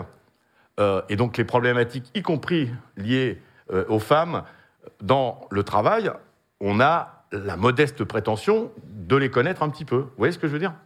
Euh, le- Marine Le Pen a annoncé qu'elle était elle aussi opposée à- au projet de réforme du gouvernement euh, et vous lui avez fait savoir qu'elle n'était pas la bienvenue euh, dans les cortèges de la manifestation. Lorsque je l'ai rappelé, il y a quelques internautes qui m'ont dit Tiens, c'est étrange, euh, pourquoi refuser que euh, des, du- des- des- des- des gens du Rassemblement national viennent grossir les rangs des manifs C'est- important. Vous leur répondez quoi? Alors, je, je, je- fais, euh, je le dis toujours, je fais la différence entre ceux qui votent Rassemblement national, les électeurs, et il y en a à la CGT, Mhm. et les représentants du Rassemblement, les députés, les dirigeants, etc. Euh, D'accord. Parce qu'il y a, dans ce vote-là, il y a, il y a un vote de colère, il y a, y a l'idée tous pourris, enfin des choses, euh, on les a jamais essayées, pourquoi pas. Et puis, euh, il y a le fond euh, du- de Rassemblement national. Et c'est aux antipodes de nos valeurs. Eux sont, Pourquoi? eux sont racistes, nous, on est antiracistes. Nous, on défend les travailleurs sans papier euh, qui sont exploités euh, dans des tas d'entreprises. On peut pas. Nous, on est internationalistes. Nous, on veut que tout le monde bosse. On veut pas mettre euh, des barbelés autour de la France pour éviter que des migrants euh, viennent bosser. En général, quand on quitte son pays, c'est pas par plaisir. Enfin, tous ceux que je connais, ils n'ont pas dit tiens, je vais me promener en France. hein. C'est parce qu'ils ont soit ils sont sous les bombes, soit ils n'arrivent pas à bouffer. Eh bien, il faut être internationaliste. Euh, voilà. Et puis, euh, euh, faut le dire aussi, elle est pour la retraite à 60 ans, mais on prend pas un sou aux actionnaires. faut choisir ton camp, camarade. on peut pas euh, faire semblant d'être pour la retraite à 60 ans, tout en disant faut que les patrons, quand même, ils puissent vivre, etc. Si je me souviens bien, elle propose de, le- évidemment, lutter contre l'immigration, ce qui fera faire des économies, etc. Mais bien sûr, elle veut supprimer euh, la sécurité sociale, les allocations familiales. etc. C'est un parti raciste. Et ben nous, avec ces gens-là, on n'a rien à voir. Raciste et classiste. Et sexiste. Oui. Mais en- au, au demeurant, d'ailleurs. Oh oui. D'ailleurs, quand vous avez dit effectivement un argument qu'on entend dans la bouche de, de- de- d'électeurs euh, tentés par le vote à l'extrême droite, qui disent on n'a jamais essayé. Déjà, c'est pas tout à fait vrai historiquement. Et puis, on a des voisins en Europe euh, Et, et et de plus dans le en plus, et de plus en plus. Et effectivement, ça va rarement dans le sens des syndicats euh, et, de, et des Bah, travailleurs, même, on peut le dire. Discuter avec. euh, euh, moi, j'en connais des syndicalistes hongrois. ouais. hongrois, Hongrois, ouais. Ils vont vous expliquer euh, comment, Viktor quelle, Orban, hein. quelle conception a du syndicalisme Victor Orban. Et puis, euh, faut rester, faut, faut rester sur des choses concrètes. Il y a eu euh, un, débat sur le, la loi sur le pouvoir d'achat en juillet. Vous ne savez peut-être pas. Euh, en tout cas, euh, euh, le parti euh, Rassemblement National a voté contre l'augmentation du SMIC. Pourtant, ils se prétendent de, de parti du côté du monde du travail. Vous voyez Ils ont, ils ont proposé une autre augmentation du SMIC la semaine dernière dans Ouais, une proposition niche, de ouais. loi qui consistait à euh, baisser le, euh, euh, à merde, euh, supprimer les cotisations patronales. Par souci d'honnêteté, je vous le précise, euh, c'est je suis parti donc, Ça a le mérite d'être clair. Ça a le mérite d'être clair. Ouais, ouais, ok. On veut bien des concessions pour le monde du travail, mais sans toucher à ceux qui possèdent le pognon. Bon, voilà.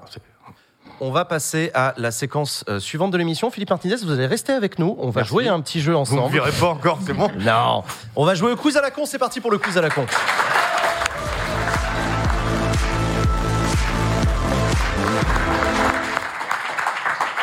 Alors, le quiz à la con, chers amis, cher Philippe Martinez, c'est euh, assez simple. Je vous pose des questions. Je vous propose quatre propositions de réponses. Vous essayez de trouver la bonne réponse à la question. Et vous, euh, chez vous, vous jouez aussi, puisque euh, vous allez avoir des votes dans le chat et vous, pouvez, vous pourrez nous dire A, B, C ou D quelle est la bonne réponse. C'est un quiz à la con préparé par Max, spécial mobilisation euh, sociale. La première question, euh, vous allez voir, la première question de ce quiz à la con. Laquelle de ces affirmations est fausse Réponse A, la SNCF n'a pas connu d'année de sans grève depuis 1947. Réponse B, dans l'histoire mondiale, un seul milliardaire a fait, a fait grève. C'était en 1992. Réponse C, le Japon n'a pas connu de grève nationale depuis 1980. Ou réponse D, la Suisse a connu 8 grèves en 2004 contre 700 en France la même année. Je précise que si vous connaissez la réponse à l'une des questions, je vous demande de ne pas la crier. euh, pour ceux, laisser ceux qui ne connaissent pas euh, réfléchir. Euh, voilà. Qu'est-ce que vous en pensez? Donc, parmi ces quatre propositions, il y en a trois qui sont vraies, il y en a une seule qui est fausse. Il faut trouver laquelle est fausse. Déjà, ça complique Oh, les ça lancers, réfléchit. tu vois. Oh, ça arrive. Oh là, c'est sérieux à ma gauche, là. Claire, t'en penses quoi? Qu'est-ce qui te paraît le plus hallucinant? Bah, toutes, quoi. c'est compliqué. Sacha, t'en penses quoi? Euh, moi, j'ai envie de faire comme Jules, on l'embrasse d'ailleurs, et de suivre le chat, mais le chat est ultra divisé aussi, donc ça va être Ah. ultra compliqué. J'avais pas pensé à ça. Euh, J'avoue. ça- ça- Il y a pas mal de C, il y a pas mal de C, et il y a pas mal de D, j'ai l'impression. Ok. Le Japon n'a pas connu une grève nationale depuis 1980, d'accord. De. C'est une proposition. Ah, ils- ils- c'est vrai qu'ils font pas énormément grève, ou, alors ils ont une façon de faire grève qui est, Qui est pas, pas nationale. même, que la nôtre. C'est- Ce qui est pas vrai, Philippe Martinez fait non de la Non, non, tête. non, c'est- ah, pardon, c'est vrai. c'est vrai, ok. Moi, j'ai C'est eu la- c'est les brassards ou les, Ouais. les oui, pour les manifestations sur les trottoirs. J'ai eu la chance d'aller euh, faire une manifestation. Ils étaient super contents. C'est pas parce que j'étais là, mais peut-être. En, en 2000, et on a, ça faisait très longtemps, on a fait la manifestation dans la rue. Ils ont dit tiens, il y a un CGT. Ça y est, on change nos habitudes. Ils ont sorti les merguez Non, 2000. C'est Il y a leur- les Comment on dit merguez, en Euh, japonais Oui. ils, man- ils mangent plutôt des sushis euh, que des merguez, mais ils font cliché. aussi de, de- de la cuisine euh, excellente d'ailleurs. D'accord, ok. Bon, c'était pas le sujet de la question. hein. C'était pas le sujet de la question, mais euh, ok. Alors, Alors. dites-moi, vos réponses. Selon vous, il va falloir faire un choix. Selon Ouais. vous, parmi les quatre, il y en a une qui est fausse. Laquelle? C'est quand même pas possible. je vous donnerai les infos après, hein. fait grève, ça n'a pas de sens. Qu'est-ce que t'en sais? Non, c'est possible, mais je cherche le sens. Ah bah. Le sens Pour de la montrer à, à- quel point ils servent à rien et que ça change rien quand ils font grève. Non, non, je sais pas. Il y a pas longtemps, il y a une tribune de milliardaires pour euh, dire, Réclamer euh, l'augmentation. ouais. plus Et pas pour faire grève. nous, hein. Pas nous. pour faire grève. Non. Oui, pas pour demander grève, mais plus ce que je taxé. veux dire, c'est peuvent. euh, Euh, vos réponses. Allez. Bah, c'est. Réponse C Mm. pour Sacha. Je vais suivre sur la C, Claire, réponse C. à défaut de suivre le chat. Léa. Moi, je vais dire la A parce que je trouve que c'est un peu fastoche. Ok. Philippe Martinez, votre réponse La C. La réponse C également. Le chat, vous avez voté majoritairement pour la euh, réponse C.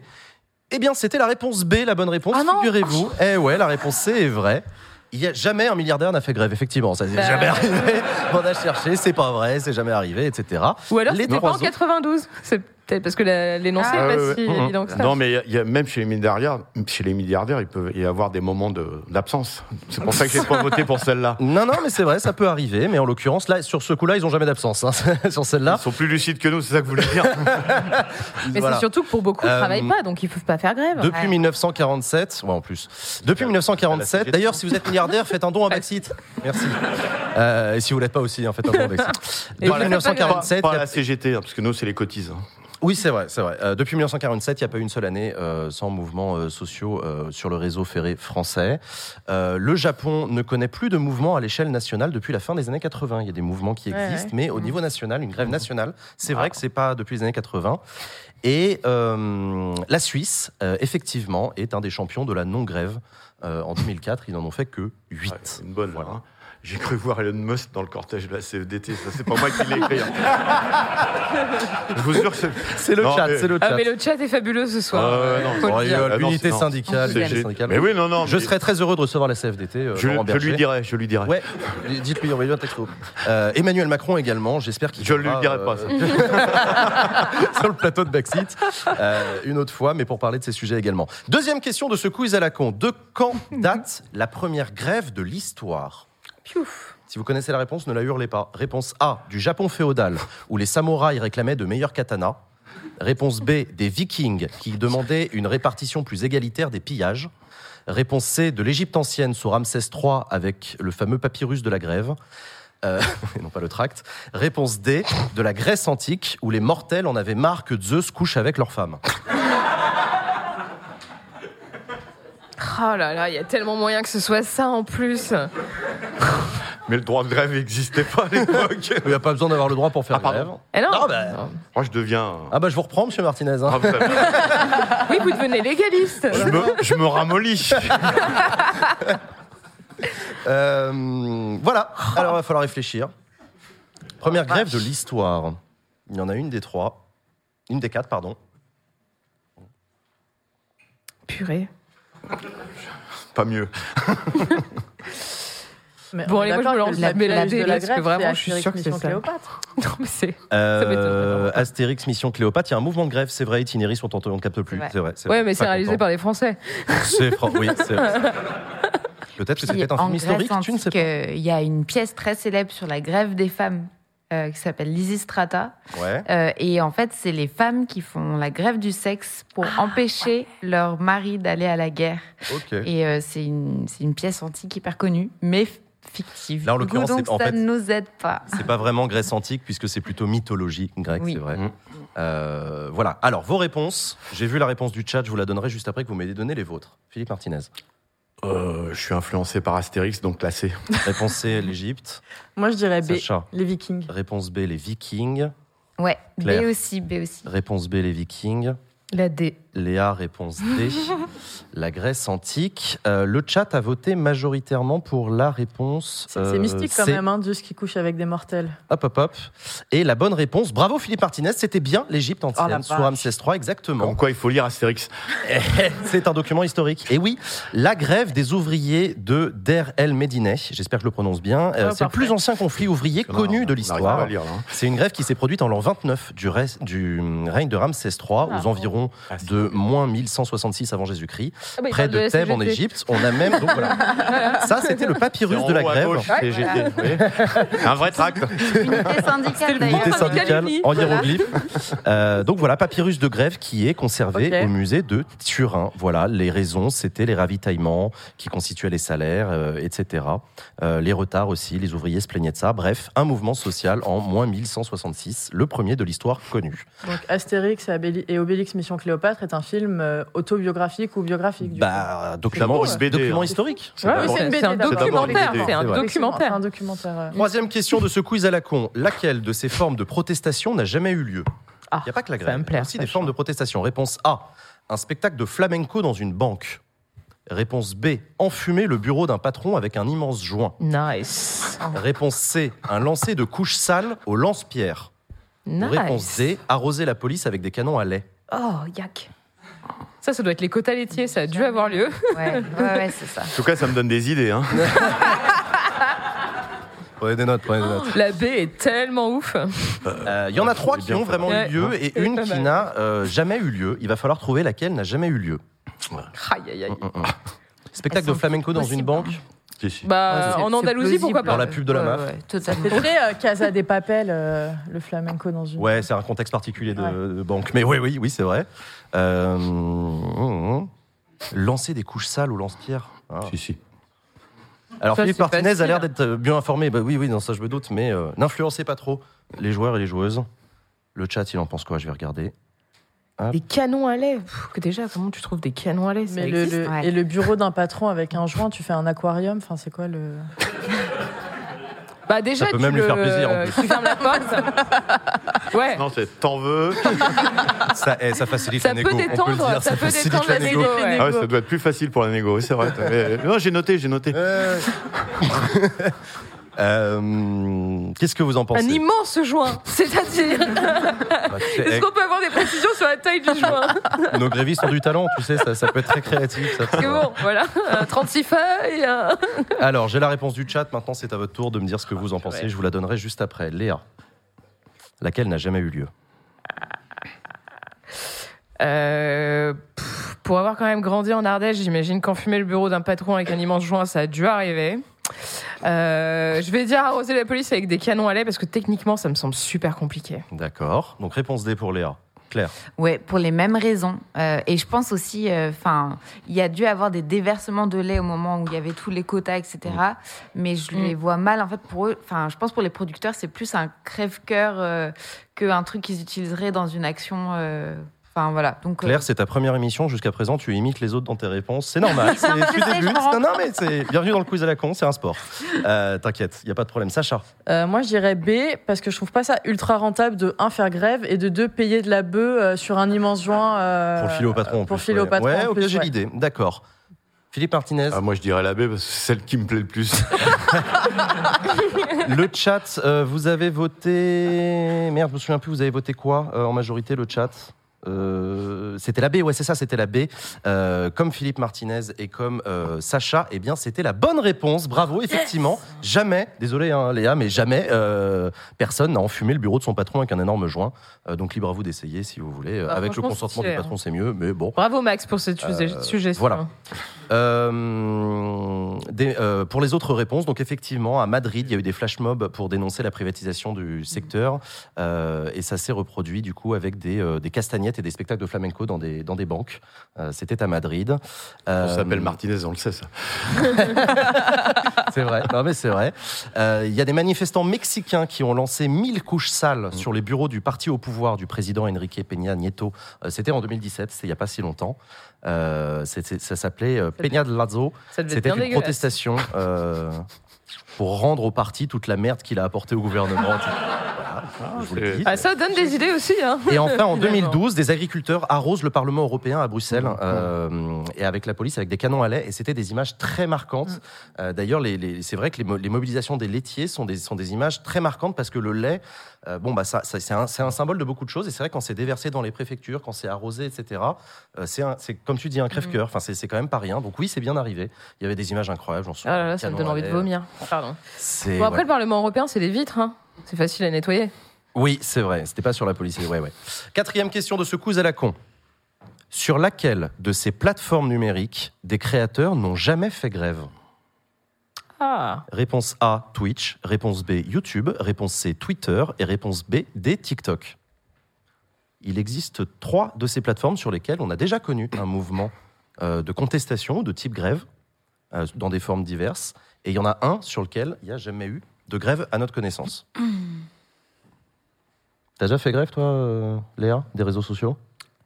Ah, euh, non. Non, non, non. J'ai vite fait dit que j'allais aller sur Mastodon, mais je l'ai jamais fait. Euh, Ouais. D'ailleurs, je l'ai peut-être même pas dit au final. Donc, euh, non, non. Sacha, moi, t'as déjà je- Non, trop accro. trop accro ouais. Trop accro.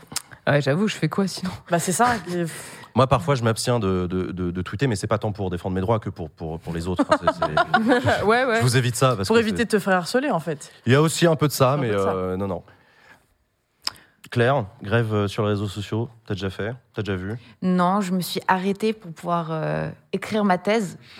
Ouais. Voilà, on y revient. Donc euh, ça aide de couper, euh, couper Twitter, etc. Mais euh, D'ailleurs, t'es en grève de thèse actuellement. Je suis actuellement en grève de thèse aujourd'hui. Eh ben, voilà, ça fait pour la manif. Voilà. Ouais, toi. Euh, J'ai vu les collaborateurs parlementaires de Marie-Charlotte Garin qui ont dit euh, grève des collaborateurs aujourd'hui. Ils ont tweeté un truc genre il n'y aura pas de tweet aujourd'hui. Ouais, elle-même, elle a tweeté, ouais. Il y trouve aura pas de Grève de, aujourd'hui. de collaborateurs de. de, de, de Mais députés. même de députés. Ouais, hein. Il y, a- il y a même des syndicats à la CGT. Il y a des syndicats ouais, à la je, vais, CGT. je vais demain matin à leur congrès. Mm. J'ai fait, j'ai fait partie d'un des premiers syndicats de collaborateurs de cabinet il y a, il y a- il y a longtemps, mais oui, oui, ça existe bien sûr. Euh, bref, le chat, Ce n'est pas le sujet. C'est pas le sujet, ouais. J'ai vu vos réponses. Euh, selon vous, sur, lequel, sur laquelle de ces plateformes il n'y a jamais eu de mouvement de grève Moi, je théorise euh, TikTok parce Réponse que c'est euh, une entreprise, enfin, pas une entreprise, enfin, bon, c'est une plateforme euh, Chinoise. chinoise, chinoise et qu'il y a peut-être une culture de la grève qui est. Mais il y a c'est des, utilisateurs, ou- on parle bien des utilisateurs, Oui. pas forcément de la. Mais t'as raison, ok. Euh, donc TikTok, réponse D pour Claire. Sacha, Pareil. réponse D TikTok. Léa, J'allais dire TikTok, mais comme tout le monde dit TikTok, je vais dire, euh, bah, je vais dire Twitch, tiens. T'es trop disruptive. d'accord. Ouais, moi je fais un truc ça, moi. Ouais, ouais, je casse les codes. Philippe. Martinez, vous en pensez quoi? Bah, pour une fois, je vais pas être à contre-courant, je vais dire euh, TikTok. TikTok, ok. Le chat a également voté TikTok euh, en majorité. La bonne réponse, c'était Twitter, figurez-vous. Oh, fuck Eh ouais. J'étais pas loin. à Aucun tweetos n'a encore fait grève, mais toutes les autres sont vraies. Euh, sur Twitch, il y a déjà plusieurs, eu- plusieurs grèves qui ont eu lieu, notamment des streamers. Il y avait le hashtag A Day Off Twitch euh, pour soutenir les victimes euh, qui subissaient de la haine sur le site Twitch. Euh, les personnes dans le chat qui se font harceler, le racisme, la misogynie, l'homophobie, etc. Ah. Euh, Mi- Mister MV, qui est un streamer célèbre, y avait participé à cette grève. Euh, Il y avait Pokémon, également, une des plus grandes créatrices du monde sur Twitch. Euh, elle est américaine. Elle aussi, elle avait lancé une grève euh, pour demander la fin des jeux d'argent sur Twitch. Et elle a fini par l'obtenir, gain de cause, puisque les jeux d'argent ont été bannis de Twitch il y a, il y a pas très longtemps, c'était avant l'été. Euh, pour YouTube, il y a un syndicat de YouTubeurs qui a vu le jour. Euh, Il y en a, il y a, des associations, etc. En France, il y a, c'est pas vraiment un syndicat, c'est une organisation professionnelle qui s'appelle la Guilde des vidéastes, que d'ailleurs j'embrasse, hein, c'est des copains, euh, qui existe et qui organise de type syndical, effectivement, les créateurs de contenu. Et sur TikTok, c'était arrivé, c'était en 2021, euh, une, une partie de la communauté afro de la plateforme a fait une forme de grève pour protester. Ils en avaient marre de faire des danses euh, virales tout en restant invisibles le reste du temps, parce que dans l'algorithme, bah, c'était toujours les, les, les, les, euh, euh, les blancs et, et les non et, et les non et les non racisés qui, euh, qui étaient mis en avant. Euh, et donc ils ont décidé de plus proposer de danse pour accompagner la, la sortie des, des nouveaux morceaux musicaux comme c'est sur cette plateforme. Donc voilà pour ces pour ces histoires. Waouh. Euh, donc c'était pour. Ah non, ben je suis con. J'allais Voilà. dire, C'était pourquoi la grève sur Twitter alors que c'est eux qui ont pas fait grève. Bon, bon. Faut Yeah. suivre un peu. Oh là là. Oh là là. Allez, dernière question, on arrive vers la fin de ce euh, quiz à la quin, euh, de ce quiz à la con. Euh, mais je suis fatigué, on va boire un coup après. Alors, ouais. en 1975, de nombreux acteurs et actrices françaises décident de faire grève. Quelle était la raison de cette grève? En quoi? 1975, Oh la des vache. acteurs et des actrices françaises. Réponse A, parce qu'ils veulent être aussi bien payés que les Américains. Réponse B, parce qu'ils se plaignent qu'il y ait trop de films à la télé. Réponse C, parce que les Monty Python, Sacré Graal, est en partie plagié sur un scénario français. Réponse D, parce qu'ils demandent la suppression de Brigitte Bardot. Ouais, moi j'aurais fait. Qui, qui était né en 75 Bah non, non. Moi. Ça me regarde pas comme ça. C'est vraiment très dépla- c'est Le fil rouge de c'est ces la fin parce que je vais pas tarder à partir avec ces insinuations douteuses. Et ça vient souvent de là-bas. Hein. Ouais, ouais, ouais, non, je. Je vous laisserai, vous ferez un, prendrez un verre de l'amitié tout à l'heure. Ouais. Euh, euh, du coup, donc il y a vraiment une, un mouvement de grève euh, chez les acteurs et actrices françaises en 75. Euh, C'était les années Giscard, moi j'ai pas connu. Hein. Je, ouais, non, je- du coup j'en ai. c'est vrai, tout à l'âge, c'est un truc Non, non, de fou. non, mais je- Vous qui avez connu tous les présidents, c'était comment alors avec Giscard Depuis le, allez jusqu'au bout depuis lequel? Depuis Ramsès II, vas-y, non, dis-le. petit. euh, Ah oui, oui. Ah, il envoyait pas mal de SMS, lui. Ah bah là, lui, Ouais, surtout la nuit. Euh, bon, voilà. Alors, le chat, du coup, je vais regarder un petit peu comment ça vote. Hop, Oh hop, là là, hop, c'est hop, pas hop. facile. hein. Moi, j'aurais adoré cancel Brigitte Bardot. Aujourd'hui aussi, d'ailleurs. Surtout aujourd'hui, Pas à d'ailleurs. mais, pas à euh, l'époque. Je sais pas. Je Brigitte pense qu'elle était déjà 70. raciste et euh, non? Bon, non, pas à l'é- J'en sais rien, tu vois, je dis ça, je sais pas, mais pas. Non, c'est plus tard que ça a déconné. Ouais, tu crois? Ok. Moi, je pense que Moi, je la pense qu'il y avait un fond hein, quand même, hein, mais bon. La C, c'est impossible parce que euh, pour ceux qui connaissent les Monty Python et Ouais, le non, c'est Sacré Graal, il faut un cerveau d'anglais Ah, pour toi, faire ah, y a- rien de plus c'est britannique. clair. C'est Un comme- cerveau français Ah, peut pas produire ça. C'est un humour C'est comme Astérix, il n'y a que les. Français Ah, pour inventer un truc. Totalement d'accord. Ouais, ouais. Ah, Donc la C, on exclut déjà, c'est pas d'un haut niveau, les euh, Sacré Graal. Ouais.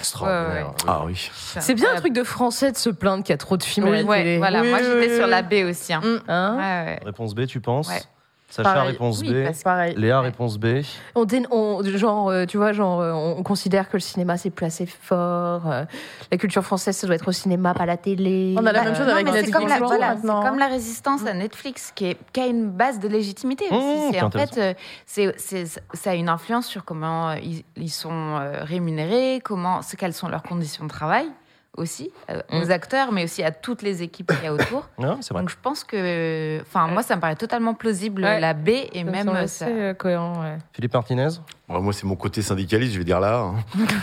Réponse A, parce qu'ils veulent être aussi bien payés que les Américains. Mais c'est un vrai, ouais. Le chat, j'ai vu, vous avez répondu en majorité la réponse B, euh, et c'était la bonne réponse. Effectivement, c'était bien ça.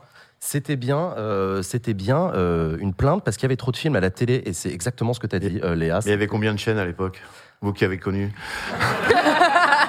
bah, il y en Euh, avait une, hein. très bonne question, non, parce qu'en plus, oui, c'est vrai, là, là, c'était, il y avait que le l'ORTF C'était encore l'ORTF Non, non, non, non, attends, ça 75. commençait à se. Il y Il y avait, au moins trois il chaînes. y avait Antenne 2, il y en avait trois, je crois, un truc au comme ça. moins. Euh, Voilà, donc moi, c'est voilà, donc il y a une C'était citation ma de question Belmondo. à moi. hein.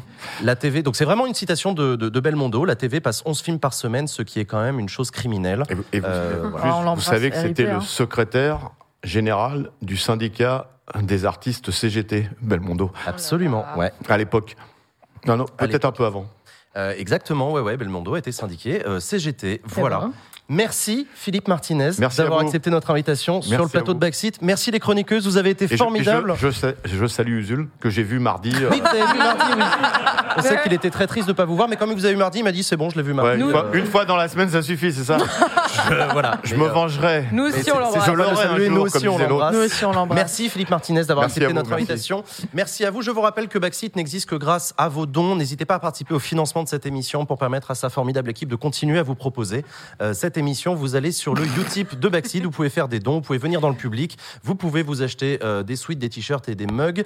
Euh, merci du fond du cœur. Merci le public. C'est la fin de cette émission.